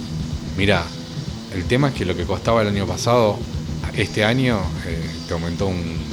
¿Cuánto costaba el año 50%. pasado, Legión? Alrededor de 280 pesos el costo. ¿Estamos hablando del costo del.? No, al público. Al público, eh, al principio salo- salió a 450, 500 pesos. 450 pesos salió con el lanzamiento inicial. Y hoy por hoy, eh, un cassette a- en pre-order está saliendo no menos de 600, 650 pesos o 700. Y, y bueno, un CD se fue a 800, 900, 1000, depende del sello. Yo mantengo precios de amigos también, de sello underground. Eh, aparte porque hago tiradas pequeñas y el objetivo, yo por más que lo venda a 1000 pesos, 1200 o 800, no vas a hacer una diferencia como para decir, uy, gané plata. Entonces prefiero que se venda y que lo tenga la gente eh, que lo quiera. Una de mis motivaciones principales para hacer esto es que la gente, así como yo recibí cuando era pendejo el cassette, el demo de Letal, y siempre dije, uy, la puta madre, nunca conocí a Chofa Moreno, eh, Ricardo canta acá, acá empezó Hugo Benítez con, tocando la batería, me gustaría que lo tengan todos. Bueno, ese es un, logro personal, lograr hacer una edición oficial de algo que nunca antes había salido. Y que mucha gente hoy por hoy, si te metes en internet, en, no sé, en Discogs, en eBay, te quieren cobrar una locura por cualquier poronga que suena como el orto y la gente lo paga. Entonces, un poco a ese tipo de coleccionista o ese tipo de consumidor es el que yo intento compensar por un lado y hacerle la guerra al que quiere ganar. Hay mucha gente que compra, mira, te voy a contar algo. Hay mucha gente que, por ejemplo, yo saqué lo de Legión Letal y vinieron y me dijeron, quiero cuatro copias. Ah, mira, ¿qué venís a comprar para tus amigos? Especulan. No, quiero una para mí, cuatro las dejo cerradas. Y a esa gente le dije que no, que no se lo vendía. Porque soy un conchudo. Sí. Porque me molesta, sí, sí, sí, es algo que eh, me jode eso, ¿viste? Eh, no por la gente que, a ver, cada uno es dueño de hacer lo que quiera. Pero uno lo hace para que lo tenga la mayor cantidad de gente, no para que uno maneje la música como si fuera una divisa, ¿no? Lo vendo en 10 años y le gano 10 mil dólares. Eso no me copa. Bueno, yo tengo miles de CDs, muchos, que no valen una mierda Sí. hoy en día, pero creo que en algún momento va a volver el CD y voy a ser millonario. Si lo vendés, sí. Yo también tengo Yo lo cosas. quise, lo quise vender porque digo, en, en mi caso personal, nunca, siempre llega un momento en el que me quiero deshacer de las Sí, eso cosas. es verdad. Y lo hago tirándola a la basura o regalándolo, ¿no? Durante mucho tiempo yo regalaba en la radio, decía, bueno, vengan, y dejaba 500 CDs o cassettes o lo que fuera, y la gente que llegaba se los, se los llevaba. Eh, hablando de demos, digo, todos, en un momento tenía, yo tenía una- un locker en Rock and Pop durante años. En un momento dije, ¿qué hago con esto? Creo que lo tiré a la basura. Y ahí había un montón de cosas que, que hoy seguramente no, no, no se consiguen. Seguramente. Yo todavía soy un ávido comprador de música y colecciono un montón de cosas. Y de las que puedo o no quiero más, me, me voy desprendiendo. Pero una cosa es que uno se vaya desprendiendo para mí, ¿no? Es mi modo de ver. Con el tiempo de algunas cosas y las vaya vendiendo, venda todo. Y otra cosa es comprar especulando. A ver, cada uno es dueño de hacer lo que quiere. Yo te digo lo que a mí no me gusta, simplemente. No me quiero olvidar de hacer esta pregunta, ¿no? Mm. Volvimos a, a Letal con Ricardo Iorio cantando. Año 84. Sí. Es, es, eh, entre luchando por el metal y un paso más en la batalla. Exactamente. ¿Por qué estaba Iorio cantando acá cuando todavía estaba en B8? Era. ¿Por qué? Chofa se fue de B8 por su enfermedad, por su asma, hasta donde yo sé, hasta donde me contaron los músicos amigos de Chofa. Y cuando se fue de B8, formó en su último año y medio de vida, fu- fundó Letal porque tenía ganas de seguir tocando, con Hugo Benítez. Y eh, lo llamó a Ricardo, a su compañero en B8, para que venga a hacerle la gamba y a meter las voces en lo que habían compuesto hasta el momento. Y Ricardo vino y compuso la segunda parte de Solución Suicida, en cuanto a letra. Y todo normal, creo que también. eh, La autoría la comparten eh, a nivel letra con Hugo Benítez, Iorio Benítez. Eso lo cuenta Hugo Benítez en una entrevista que está ahí en el CD. Entonces lo llamo a su amigo de B8, Ricardo. Y bueno, estaba Pablo Álvarez en el bajo. Y las malas lenguas, digo las malas lenguas porque es una historia que me llegó también, es que B8 eh, había sufrido una especie de quiebre en ese momento que no sabían si iban a seguir o no. Entonces Ricardo, eh, eso es lo que a mí me contaron. Ricardo, bueno, empieza a cantar ahí en Letal, bueno, después parece que se solucionan las diferencias eh, entre los B8, eso a lo mejor Beto Samarvide hablamos hablamos de algo anterior al incidente Brasil. Sí, sí, ¿no? sí, que, por que supuesto. van a Brasil, vuelven dos, Sí. Roweck y Civile quedan allá, Sí, y sí. ahí es donde empiezan a aparecer las otras formaciones de Eso fue B8. posterior al segundo disco, claro. Por eso. Sí, sí, Esto es eso, anterior. Esto es después de la grabación del primero. No sé qué incidente habrá habido o si es real o no, pero me contaron eso. La cuestión que Ricardo lo vino a ayudar a Chofa en el proyecto de Letal y grabó estas letras que para mí en la intención que le pone Ricardo a cómo canta se le nota eso que distingue a Ricardo desde siempre, que es la bronca, ¿no? Al cantar, es que tan convincente, ¿no? Este, es la magia que siempre tuvo el tipo para mí. Bueno, yo escucho eso en, en B8, en, en Samarvide también. sí, por supuesto. ¿no? La intención por que supuesto. tienen las voces del el sonido de B8. Digo, Sí. la, la bronca que, que destilan esas canciones. El hambre que se trasluce en la música. Te hago una pregunta. Los créditos de, de Orcas Reinará la Tempestad, ¿dicen Benítez y Orio? Eh, ¿Sabes? Iorio no está incluido, no se incluyó en, el, en los créditos, no está registrado en SADIC como coautor de Solución Suicida porque no, Civil así no lo, no lo quiso. Cuando llegó la canción a Orcas, eh, Osvaldo quiso que se ponga nombre de todos los miembros actuales de, de Orcas. Esa canción la lleva Hugo a Orcas, ¿sabes? La lleva Hugo a Orcas, eh, Civil la adopta, decide que se grabe y lo como, como homenaje lo incluyen a Chofa. A Mo- Moreno figura como autor, pero no a Ricardo. No sé si hay alguna otra este, cuestión en el medio. Digo, pero- estamos hablando de una canción que pasó a la historia, una canción que Orcas toca cada vez al día de hoy, que se presenta en vivo es uno de los grandes clásicos de la banda. Es una canción Está impresionante. Los cuatro himnos del metal argentino. Sí. La letra es increíble. Que no mucha gente, claro, no mucha gente sabe que es de Letal, de Letal sin H, ¿no? Eh, y que Chofa fue el ideólogo de ese famoso punteo. Uno de los primeros que me enseñó Oscar Castro a tocar en la guitarra. Fíjate cómo todo se linkea Sí. en este split. Además, esta, esta letra para mí, no sé si coincidís, tiene más puntos de contacto con, con lo que iban a ser las letras de Hermética que con las de B8. Sí, no, lo de claro. B8 era más literal. La. Hermética tiene como otro vuelo poético. Exactamente, exactamente. Sí, total, total. Y se nota la impronta de, de Ricardo y de, y no tanto la influencia de Beto en las letras. Sí, a pesar de que Ricardo era el gran letrista, siempre fue el gran letrista de todas sus bandas, ¿no? Pero Hugo, date cuenta que Hugo fue el compositor también de la mitad de la letra de Letal, de la, de la mayoría diría de lo que es la letra, perdón, de Solución Suicida. Ricardo metió creo que un estribillo en el medio o algo por el. Según lo que me contó Hugo, ¿no? Sí, no tengo idea. ¿Por qué, por qué dudar? Además, digo, hay que tener en cuenta esto. Hace un rato hablábamos justamente de, de los recuerdos y la memoria, como ante el paso de los años se van modificando. Seguro. Se va modificando ese, ese recuerdo. ¿Hay otro material que sepas que existe, que te gustaría editar? Sí, por ahí uno no quiere hablar. Eh, A ver, yo el año pasado cuando edité Legión y Letal dije, bueno, ya está. Edité primero B8 homenaje, ahora edito Legión Letal. Y qué bueno. Después dije, bueno, y si lo de Blackstar Legendarios, que lo inventé para solamente para este lanzamiento, lo seguimos como subsello y me dedico a editar cosas de los 80 que nunca vieron la luz. Está buena la idea. Y al toque me empezaron a caer propuestas. Eh, hay dos o tres bandas que no las voy a nombrar porque estamos en tratativas para sacarlas el año que viene y no quiero que se pinchen por ahí, pero eh, me encantaría poder sacarlo de Cerbero, ponele. Pese a que no hay demos de estudio, es en vivo lo que hay de Cerbero, me gustaría sacar un- el demo de Letal con H. Son dos canciones que nunca se reeditaron. Salió en cassette en el año 88, Acid Dreams y Welcome to, to My Kingdom. Que están en Bienvenidos a mi reino. No, porque son las versiones del demo del 88 previas al primer Salieron disco. en demo nomás, decís. Solo en demo y nunca se reeditaron. Y hubo ahí una charla con Tito que no pasó a mayores. Es muy difícil. Todo esto calculá que se dio en tiempos de pandemia también.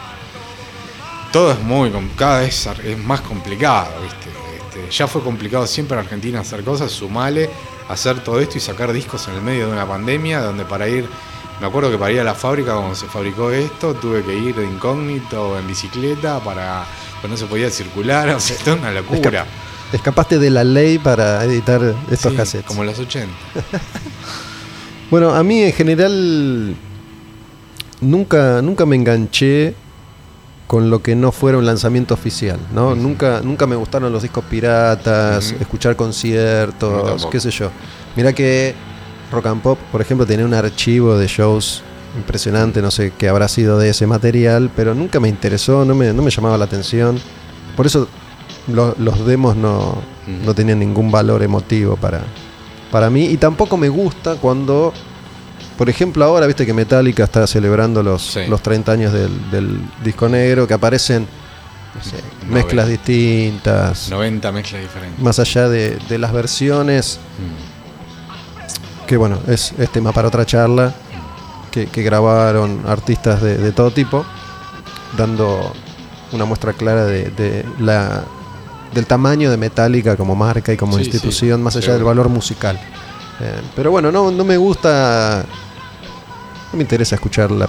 Si, si hay una versión de destrucción anterior a la oficial, nunca me llamó mucho la atención. En cambio, esto, que no existe, Exacto. tiene otro valor. Eso es a lo que apunto también, a editar cosas por eso, que no existen, no simplemente demos de, de canciones que se escuchan ahora o pueden estar en cualquier parte. Si bien esa solución suicida es la excepción, pero bueno, está grabada por una banda de un tipo que fue el, fundador de, la banda emblema del metal nacional, que es B8, que es Chofa Moreno, junto con Iorio, y, y que si no lo escuchás acá no lo vas a escuchar en ninguna otra parte. Entonces tienen cierta valor histórico, eh, más allá de la función de un demo. Por eso cuando me preguntan, che, ¿por qué no sacas el demo de la banda, no sé, Rulemania, del estoy inventando, ¿no? Un Sí, nombre, del 86 que tocaba...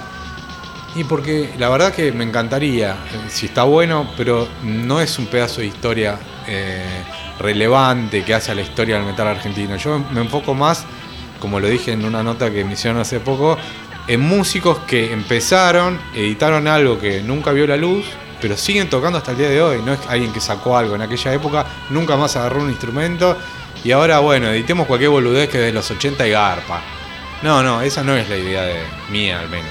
Es editar cosas que iniciaron otras y de músicos que siguen en actividad. Esa es la idea. Para, para cerrar, Blacky, bueno, muchas gracias por, por haber venido. Antes de, de arrancar esta, esta grabación, hablamos un poco de los encuentros y desencuentros con personas que hemos conocido, ¿no? Hablamos de César, Fuentes Rodríguez, de Hugo García, etcétera, etcétera. Eh, y yo vengo pensando mucho en eso, eh, no tanto por mí, sino por, por los músicos, ¿no? Como que eh, a veces me, me- me apena un poco que Soule esté peleado con Willy Quiroga, digo, sin conocer las internas y los detalles, a veces los músicos se pelean por cosas que son trágicas y a veces se pelearon porque el café estaba frío y de ahí no volvieron, ¿no? Incluso, viste, Blackmore, Gillan, Mustaine, Ellefson, digo, más allá de las razones y circunstancias, Blackmore, Gillan se muere mañana, en cualquier momento. Sí. ¿no? Y sin saludarse durante 38 años. Me, me- me da pena. Eh, al hablar con todos estos músicos que han atravesado las mil y una peleas, ¿en qué momento los encontraste ahora? Y particularmente con los que yo tuve, con los que tengo el placer de trabajar ahora, en este momento, Tano Marcielo, Beto Seriotti, eh, Horacio Pinasco, Walter Mesa. Eh, eh, son todos amigos. Es muy difícil, o sea, no podría editar algo de dos músicos que estén peleados a muerte. Por ejemplo, con Ricardo, que me dio la veña para sacarle tal, quiero aclarar que todas las ediciones que yo hago son ediciones donde se firman contratos con los músicos, no son ediciones de, che, puedo editar esto y he hecho todo como si fuera un almacenero, no. Se firman los contratos, se editan. Eh, Ricardo me dio la veña para editarlo, se firmó un contrato. eh, o sea, no, no se podría hacer con músicos peleados entre sí. ¿Cómo lo logras? Si uno tiene el nombre y el otro toca, y no, yo quiero, pero con él no quiero hablar, sería imposible. Por suerte, la experiencia que me está tocando hasta ahora es de músicos que les encanta decir, uy, loco, no, nunca me imaginé. Beto Seriotti me decía hace poco, ¿sabes hace cuánto tengo el sueño de que va el dragón? Eh, eh, la gente lo, más allá de escu- escucharlo en YouTube como el orto, vea una edición con una tapa, este, que la hizo tal, en este caso la hice yo la tapa de Dragón, pero bueno, este, qué sé yo, es el sueño de muchos y no me he encontrado, volviendo a tu pregunta, con músicos que estén peleados, sino que están encantados de trabajar juntos en esto.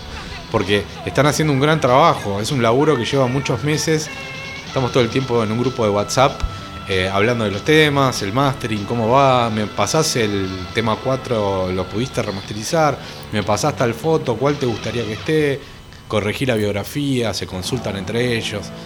Es un laburo re lindo que uno disfruta, yo particularmente lo estoy disfrutando un montón, incluso hasta disfruto, te diré algo que antes no, no lo hacía, como es tener el material en mi casa y que los clientes me escriban y decir en mi casa, en mi oficina, donde está Blackstar, y que pasen y entregarlo yo en mano y hacer ese tipo de cosas que le había perdido un poco el gusto.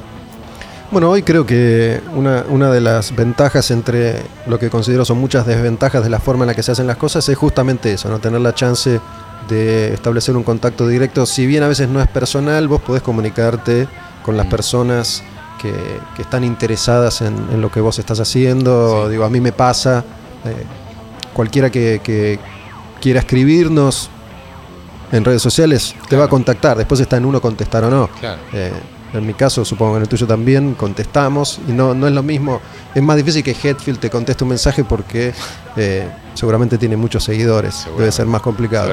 Y lo que es la venta del material físico que quería agregar, que hoy por hoy es mucho menor que en los 90, Obvio. es mucho más fácil también conocer a tus clientes y ofrecer, pues, a ver, lo malo es que se vende menos, por supuesto. Y lo bueno es que puedes hacerlo vos directamente sin tener que resignar toda tu mercadería a una gran distribuidora. Yo creo que igual hay, hay que tener en cuenta algo que, que en este espacio en particular me he llevado la, la impresión de que nosotros los argentinos siempre tenemos la sensación de que todo está mal en el momento presente, ¿no? Me encuentro con muchas personas añorando los números de los 90, la gente que iba a vernos, los discos Mm. que se vendían, cuando me acuerdo perfectamente que en los 90 decíamos que era una mierda todo. Sí. Está un poco también en nuestra idiosincrasia, ¿no? Sentir Seguro. que siempre todo es una mierda. Sí. Es que salvo la música es, es toda una mierda. A veces hasta la música termina siendo una A mierda. veces ¿no? la música también, pero en Argentina, sinceramente, yo no soy una persona muy apegada a lo nacional, ¿viste? Y a todo ese tipo de cosas, salvo, en, por ejemplo, en este caso, como es la música, que sí, me gusta mucho el metal argentino, pero en todo lo demás, creo que nuestro país realmente funciona como el orto. ¿Para qué vamos? ¿Para qué te voy a mentir? Entonces, este, bueno, por ahí manchamos este, cosas que a, los que a las que le tenemos aprecio, como es la música, con todo lo demás que no funciona. Sí, sí, digo, no, no pretendo ignorar lo que no funciona, pero digo, a veces uno se pierde de disfrutar lo que sí funciona, renegando por lo que no Sí, funciona y después sí. añorando aquello que no funcionaba en su momento y Sí. que a la distancia nos parece formidable. Exacto. Sí. Tenemos una nostalgia tanguera también media perjudicial en ese sentido. Y mm, en, en mi caso no lo digo desde un sentimiento patriótico por, por la celeste y blanca, pero em, yo me dedicado a escuchar más música argentina, no, no exclusivamente metal, sino rock, pop, mucho más intensamente en los últimos 10 años que antes. Y realmente es formidable lo que se ha hecho musicalmente en la Argentina, teniendo en cuenta el país que somos y el, el lugar en el que estamos y las circunstancias que, que atravesamos. Eh, yo no tengo idea qué rock se hace en Egipto o en Afganistán Mm. pero desde lo que conozco, Argentina está en, en- en un país al nivel de países, Alemania, Suecia, qué sé yo, digo, de los más importantes del mundo, en la calidad y en la cantidad del material que se ha producido, más allá de que no haya trascendido Vos me internacionalmente. hablas de otros géneros, ¿o no? Sí, el, el rock, el pop, Ah. digo, todo lo que entra dentro de esta enorme bolsa. No, no te hablo ya de tango folclore, pero digo, el rock argentino, digo, en, en 1969-70 estaban haciendo algo que se hacía en dos o tres lugares del mundo, nada Sí, más. tal cual. Y a un nivel impresionante. Yo creo que mantuvimos una contemporaneidad en los 70 por ahí, en los primeros 80, en lo que refiere a rock pesado, con las cosas que se hacían afuera. Eh, yo me sigo manteniendo dentro del nicho de lo que es el rock eh, pesado, más que nada el metal, cosas de punk. Me gusta mucho el metal extremo también. Escucho todos los géneros del heavy metal, básicamente. Escu- me gusta decir que escucho bandas puntuales dentro de todos los géneros. No me gusta decir escucho tal género. Pero sí sigo escuchando más que nada metal, no sé escuchar la verdad pop. Así que no podría eh, corroborar lo que me estás diciendo. eh, No, pero, digo, no hace falta. eh, si- Mm. Sin ir más lejos, si vos te fijas en, en Javier Martínez, Espineta, Charlie García, Ah. eh, Ricardo Saulé, son tipos que están a la altura de Blackmore, de Gillan Sí, digo, sí. y, Sí, y sí, de cualquier, de, de Jim Morrison o de, Sí, tal cual. Tal cual. digo, por, por la cantidad y la calidad de lo que hicieron. Sí, por algo el, el- el rock argentino está tan arriba en Latinoamérica. Me tienen como referentes absolutos. Sí. Elijamos la canción que quieras. Yo elegiría la que te parece que suena mejor Del de, Split, de este split, sí. eh, Que, que es el material que ya está editado de Legión y de Letal. Yo elegiría de Legión Infierno en la Ciudad porque ya pasaste Solución Suicida de Letal. Eh, si bien el otro tema es una perla, bueno, hay dos temas nada más de Letal. Entonces pasemos a Infierno en la Ciudad, que para mí es un temazo de Legión. Blacky, gracias, loco. Gracias por la invitación al reencuentro. Dale. Vamos con esa entonces de, de Legión, Infierno en la Ciudad. ¿Vas vos, chino, o voy yo? Vas vos, dale.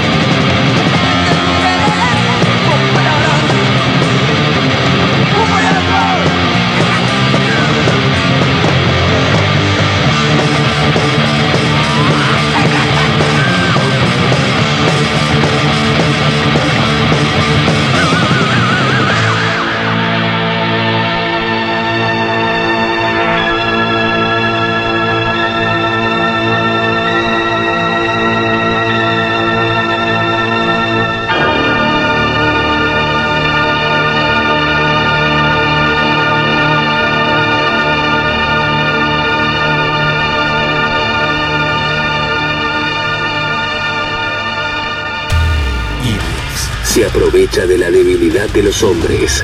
Ángel que desobedece a Dios. Víctima del libre albedrío. Al demonio con el diablo.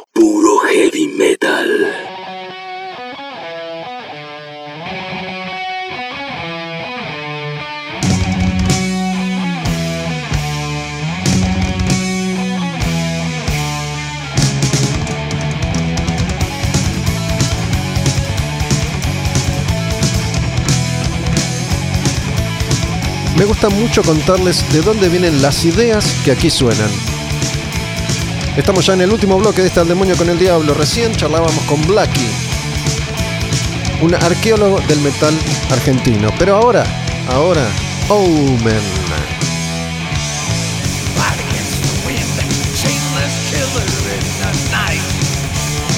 With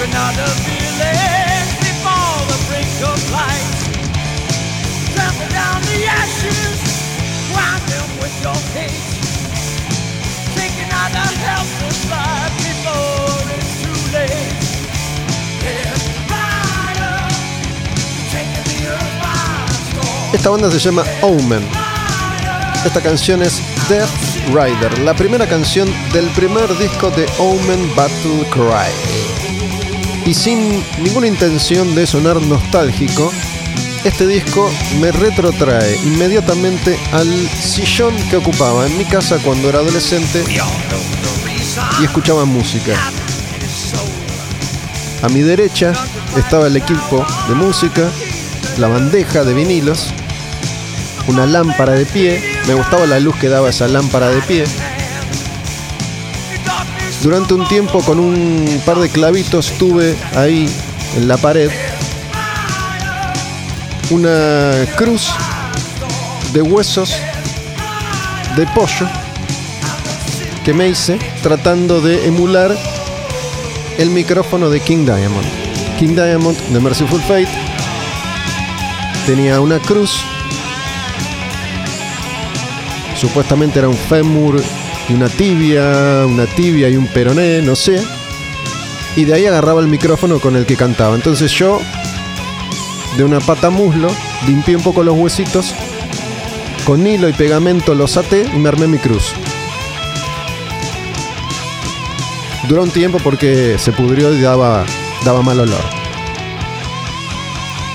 Y tenía este disco, este vinilo, y recuerdo la primera vez que lo escuché porque empezó a sonar esta canción y dije, y claro, ¿cómo me iba a equivocar? ¿Por qué pude haberme equivocado? Porque fui a una disquería que quedaba en Avenida Cabildo, en Belgrano. Una disquería que si no recuerdo mal, estaba escondida en una galería, esas galerías tristes y oscuras que tienen los, los locales ocupados, los que están más cerca de la calle, pero a medida que te adentras en los infiernos hay menos luz, algunos locales vacíos y alguna señora que parece que lleva sentada ahí sin salir décadas.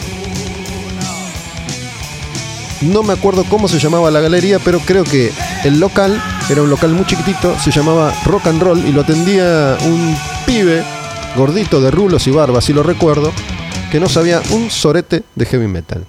Pero estamos en los 80 y el heavy metal era el sonido más popular del mundo, o uno de los. Entonces, The Days of Darkness. men fear not the sword. Men fear not the sword and the lance. Parece el Señor de los Anillos. The beast of fire. No, they fear the beast He of fire. He feared the Axeman.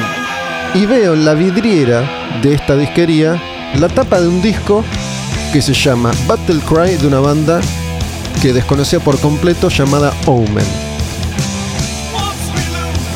Pero vi la tapa y la tapa era el Death Rider. Estaban dibujados en la portada todos los personajes de las canciones. The Axeman vendría a ser el que sostenía un hacha gigante. Death Rider estaba, era el dibujo central, era una especie de, de cadáver montando un caballo, el jinete muerto. Y era, como el nombre lo indica, un campo de batalla, un grito de batalla. El sello Metal Blade, un sello especializado en heavy metal. Dije, esto no puede fallar, aunque no sepa qué es, lo quiero, dámelo. Y estamos hablando de una época en la que los discos importados no se vendían. las disquerías te los grababan, sobre todo los que eran más difíciles de conseguir. Te los grababan y por ahí una vez que ya estaban tan rayados de sucesivas grabaciones, por ahí sí te los vendían. Pero bueno, cada tanto podías conseguir algo. Y como este señor de esta disquería no sabía mucho de heavy metal, no tenía idea que tenía esta perla entre manos. Me llevé el disco sin saber qué estaba comprando. Algo que cualquier fan de la música, sobre todo del heavy metal, entiende. Todos, todos los que hemos consumido discos en formato físico, vinilo, cassette, CDs, hemos comprado discos por la tapa, por el sello, por el nombre de un productor, por un agradecimiento. Todo eran señales. Todo podía decirte algo, decirte llévame, comprame.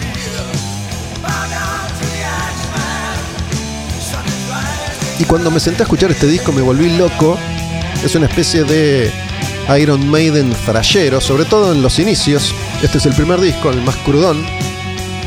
Y mm, como esta banda es de los 80, pero quedó afuera del informe, este que yo hice, repito, repasando cada canción y cada disco más o menos importante de los 80, como es una banda súper de culto, no incluía a Omen en ese repaso. Entonces, como ya anuncié en algún momento, me reservé algunas perlitas para rescatarlas cada tanto. ¿Por qué rescato Omen hoy? Por lo siguiente, hoy estaba como todos los días Pinky boludeando en Instagram y aparece una publicación de Hernán Espejo. Hernán Espejo fue invitado a este show, al demonio con el diablo. Estuvo acá sentado frente a mí. Charlamos un montón. Hernán Espejo tocó en Brede, Compañero Asma, El Siempre Eterno, Pez. Tocó en todas partes con todo el mundo. Trabaja en Radio Nacional, hablamos mucho de su laburo en radio. Y tiene un proyecto de Black que se llama Back Saxa. Y están por sacar un cassette de Back Saxa con versiones. Versiones de canciones de Agent Steel, de Kiss, de Metal Church y de Razor. Razor es otra banda fantástica que me reservé para hacer algún repasito como este que estoy haciendo ahora con Omen. Me detengo para pasar a la siguiente canción de este disco. Se llama Dragon's Breath, el aliento del dragón. Estamos todavía en Battle Cry, el disco debut de Omen, año 1984. Razor entonces, Saxa. Grabaron una versión de un tema hermoso de Razor que ya escucharemos, capaz que la semana que viene, que se llama Take This Torch. Y pensando, ¿hago Razor? Me acordé de Omen. Hago Omen. Hacemos Omen. Estamos escuchando Omen, Dragon's Breath.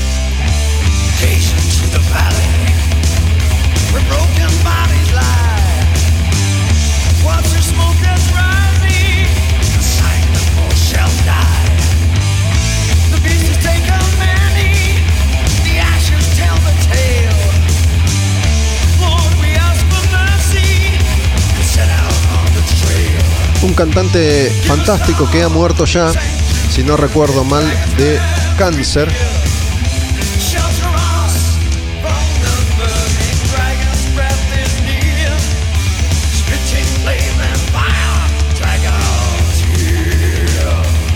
Una banda americana. Y el cantante se llamaba J.D. Kimball.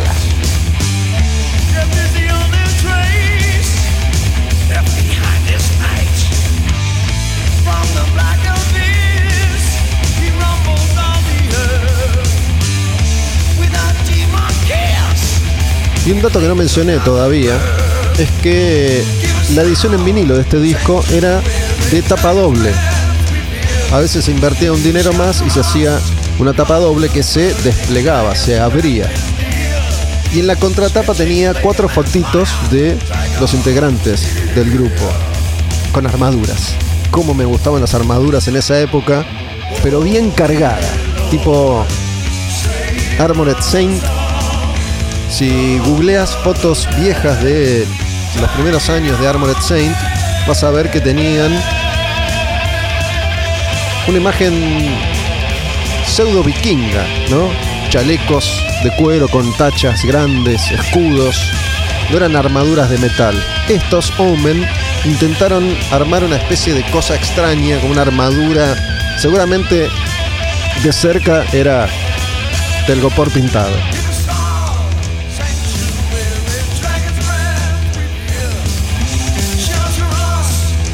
Pero en esa época, cuando todo estaba siendo inventado aún, más allá de la imagen de Cory Tachas de Judas, había opciones. Tenías la opción Manowar de la era taparrabos, por ejemplo.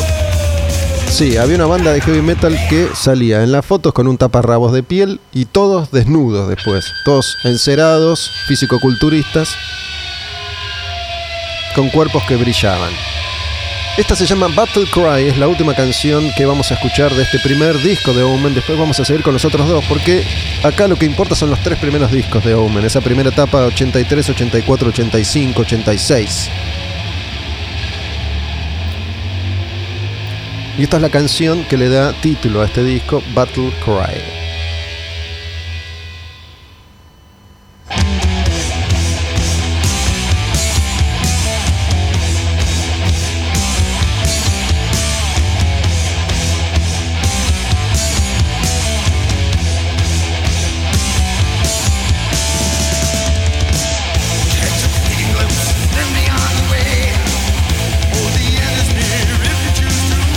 Es un disco del 84, año en el que, por ejemplo, Metallica saca Ride the Lightning.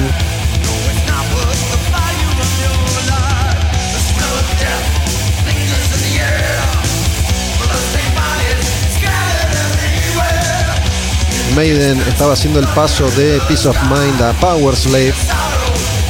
Judas Defenders of the Faith.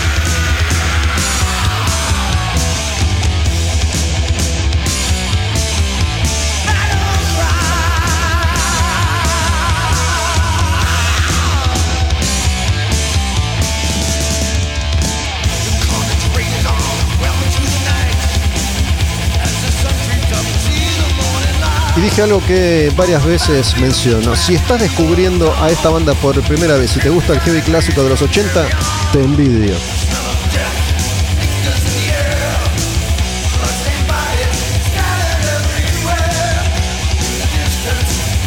Tal vez suene pedante de mi parte, soberbio, pero dudo que exista un disco de heavy metal de los 80 que esté buenísimo, que sea genial, que sea una perla y que no conozcamos.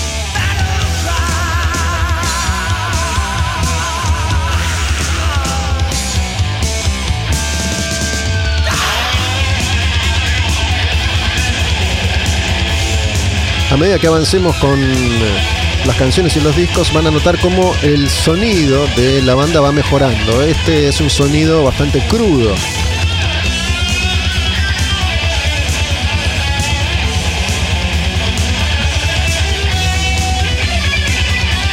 Vos pensás que Judas estaba grabando Defenders of the Faith cuando estos pibes estaban sonando así.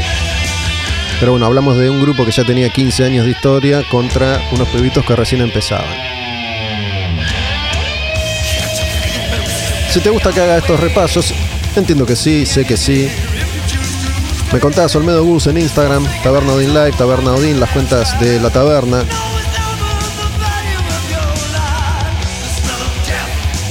Los dejo con eh, los instantes finales de esta canción para meternos después ya en el segundo disco de Omen que se llama Warning of Danger.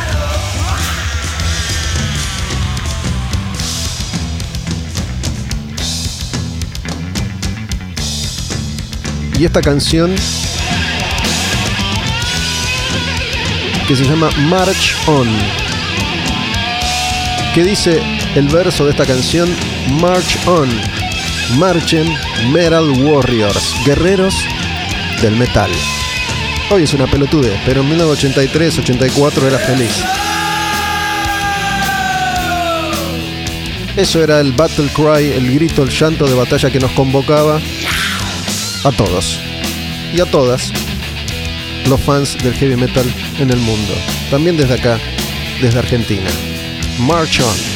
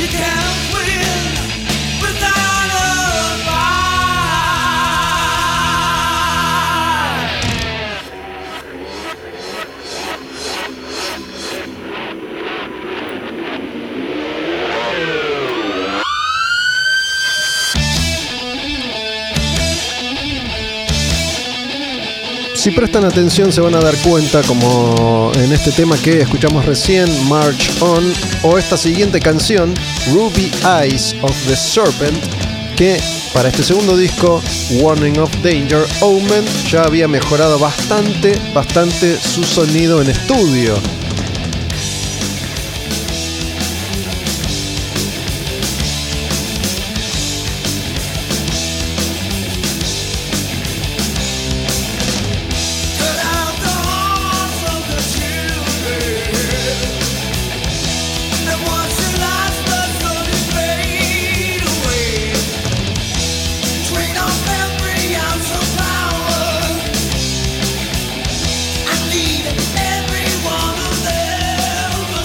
Y me parece a mí que también mejoraron la composición, que todos los aspectos que tenían en el disco debut se mejoraron. Las canciones son más gancheras, el sonido es mejor, cuando la banda es intensa es más intensa, cuando es heavy es más heavy. Y se empieza a destacar fuerte en esta primera etapa de la banda la figura de la serpiente. Esta canción, por ejemplo, se llama Ojos de Rubí de la Serpiente. En el primer disco, el logo de Omen en la O tenía como una serpiente medio pedorra enroscada. Ya para la etapa de este segundo, Warning of Danger, aparece una cobra en la portada. Y es una figura que se iba a repetir en estos primeros tres lanzamientos de Omen.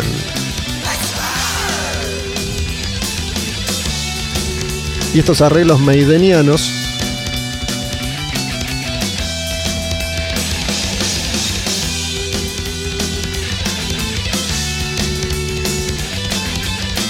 del guitarrista Kenny Powell, que es algo así como el jefe de Omen y el único integrante que hoy en día, porque esta banda existe todavía, el único que hoy en día mantiene el espíritu de Omen con vida. Un grupo que tuvo una carrera muy errática, por eso creo yo que conviene quedarse con la producción de los años 80. Después, en los últimos 30 años, lograron sacar un puñado de discos medio flojos.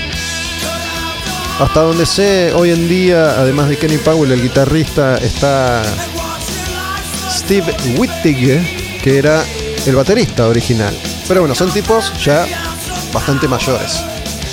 Fíjate si no esta canción. Mira, esta es una de mis canciones favoritas. Se llama Termination uh, Omen. Y esta es la última que vamos a escuchar de Warning of Danger antes o hasta, mejor dicho, el final. Esta es más heavy. Esta es una canción para Omen heavy.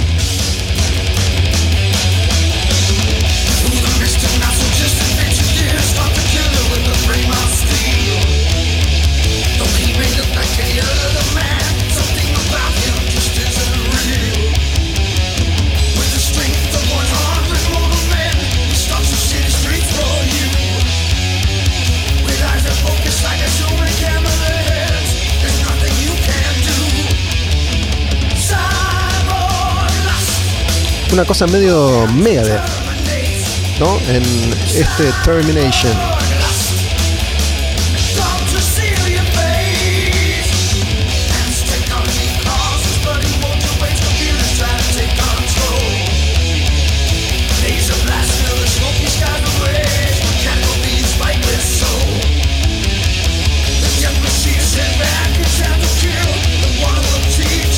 Y bueno, quiero contarles otra cosa en este programa de hoy que ha tenido tantas reminiscencias hacia los orígenes del heavy metal en la década del 80, ¿no? Más allá de Omen, la charla de hace un rato con Blackie, hablando del heavy metal argentino, de esa década en particular, recuerdo una pequeña anécdota que tiene que ver con el tercer disco de Omen y esta próxima canción que vamos a escuchar que se llama The Curse. Así se llama la canción, así se llama el tercer disco The Omen.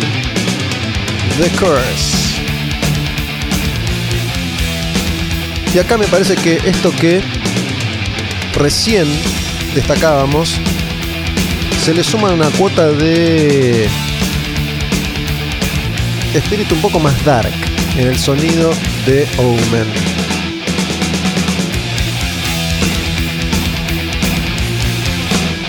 Es medio Megadeth, ¿o no?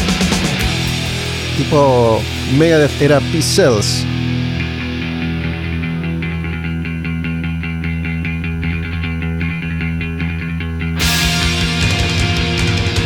Yo conservo estos discos, tengo estos tres discos en vinilo.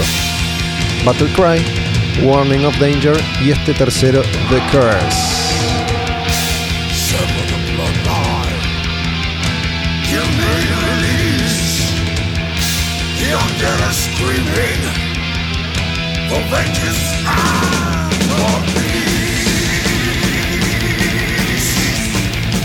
Curses, el maleficio.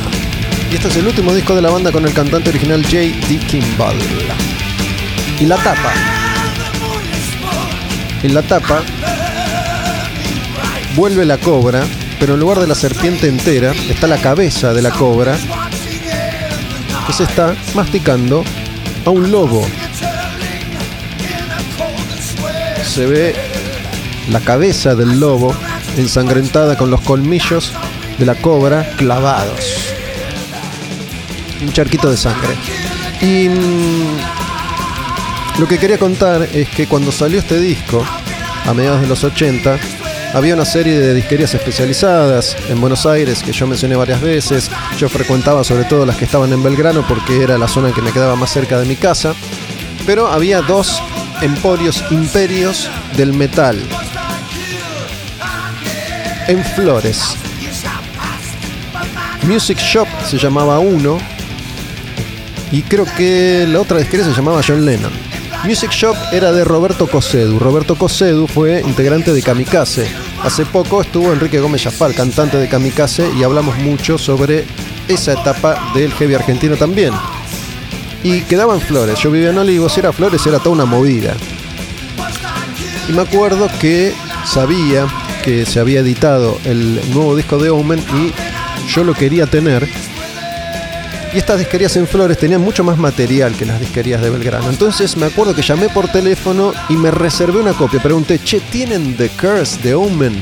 Sí, guardámelo por favor. Y fui con un amigo de la época, que también se llama Gustavo. Nos fuimos en colectivo hasta Flores. y me llevé un par de, de disquitos. Me acuerdo que en esa época había salido, creo que era Asylum de Kiss, había salido el segundo disco de Razor también, y bueno, me alcanzó, me alcanzó la guita para esos discos. Estas guitarras maidenianas que también el grupo conserva. Vamos con otra canción que se llama Kill on Sight. Estamos en el tercer disco de Omen, cerca ya del final de este repaso por las canciones más importantes de estos tres discos divinos del heavy clásico de culto de los 80. Kill on Sight.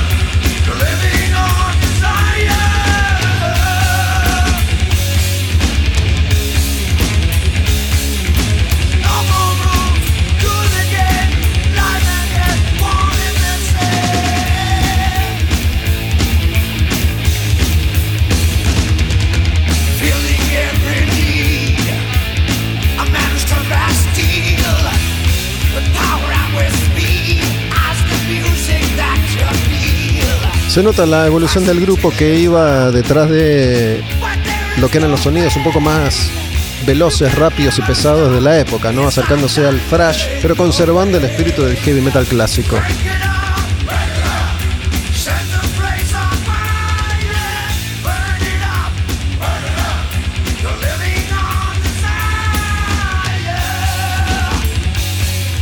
La próxima canción de este disco se llama Holy Martyr y tiene mm, unos arreglos distintos, unos climas diferentes, sobre todo en esta intro, más a medio tiempo, pero el disco es más oscuro, es más pesado y el arte de tapa es hermoso.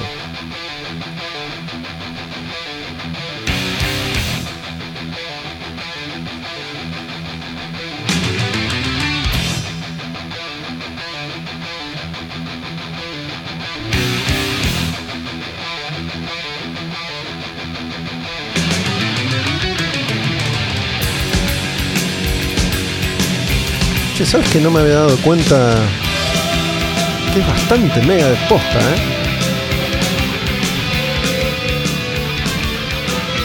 Pero miren cómo canta.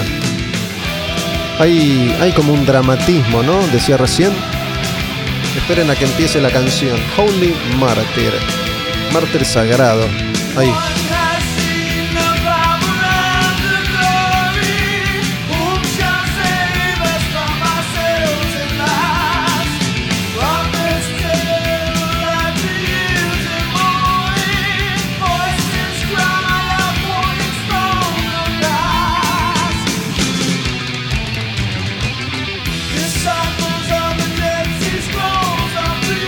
Remaiden también la banda.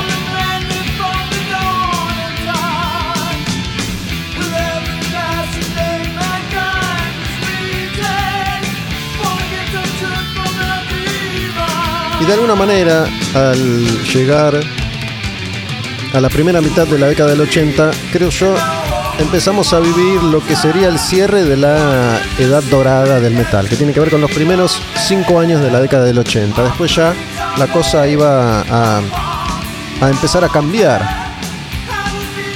Por eso las carreras de grupos de heavy, de culto, como Omen o como Razor, ya empiezan a desfigurarse, a deteriorarse, porque la cosa pasa al siguiente nivel y todos aquellos que no se subieron a bordo a tiempo iban a zozobrar. Cuando el heavy clásico deja de ser el sonido de moda, entre comillas, la industria empieza a buscar otra cosa y para las bandas under empieza a ser más difícil y empiezan a perder un poco el rumbo. Omen, después de la salida de este disco, iba a sacar uno más antes de, una primera disolución que se llama em, Escape from Nowhere, que no tiene nada que ver con esto. Un cambio de sonido, un volantazo rotundo. Ya venían de sacar tres tapas con guerreros, con muertos, con serpientes, con lobos ensangrentados. Ya este cuarto disco, Escape to Nowhere, tiene una minita en lencería, sensual y erótica. E intentan colarse en otra moda. Si bien el disco es muy interesante musicalmente y es hasta extraño, te diría, fue un volantazo demasiado, demasiado repentino y rotundo para los pocos fans que tenía la banda. De hecho, un datito de color que les doy es en eh, ese disco que canta un tipo llamado Coburn Parr, que iba a cantar después en Annihilator. Pero bueno, volvamos a este Omen que nos interesa y es el Omen de este disco, The Curse, el tercero, la edad dorada, pero de Omen en particular. Y ahora, llegando ya al final de este Al demonio con el diablo, vamos a la última canción de The Curse, este disco que se llama Teeth of the Hydra. Y una vez más aparece la figura de la serpiente, ¿no? Los dientes de la hidra.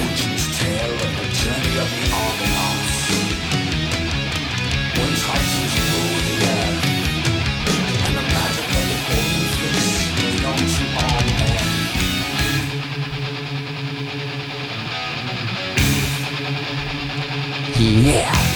Heavy fucking metal.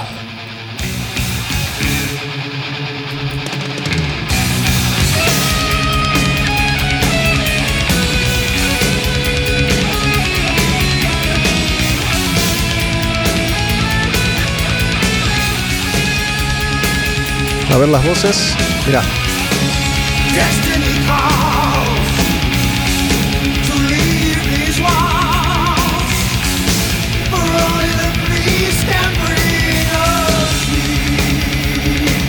Le tengo muchísimo cariño a este grupo, a esta banda, a estos discos. Empiezo ya a decir mis palabras finales en este nuevo episodio Al Demonio con el Diablo, disponible cada domingo a las 10 de la noche en la plataforma tabernodinlive.com.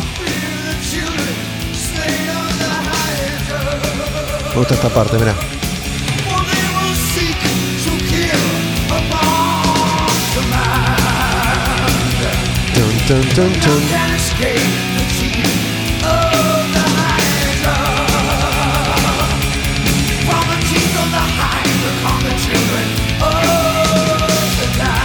Hoy arrancamos con eh, Doom Extremo de los primeros 90, con esas bandas que dejaron una huella imborrable para el fan del metal que está ahí, escondido debajo de las piedras.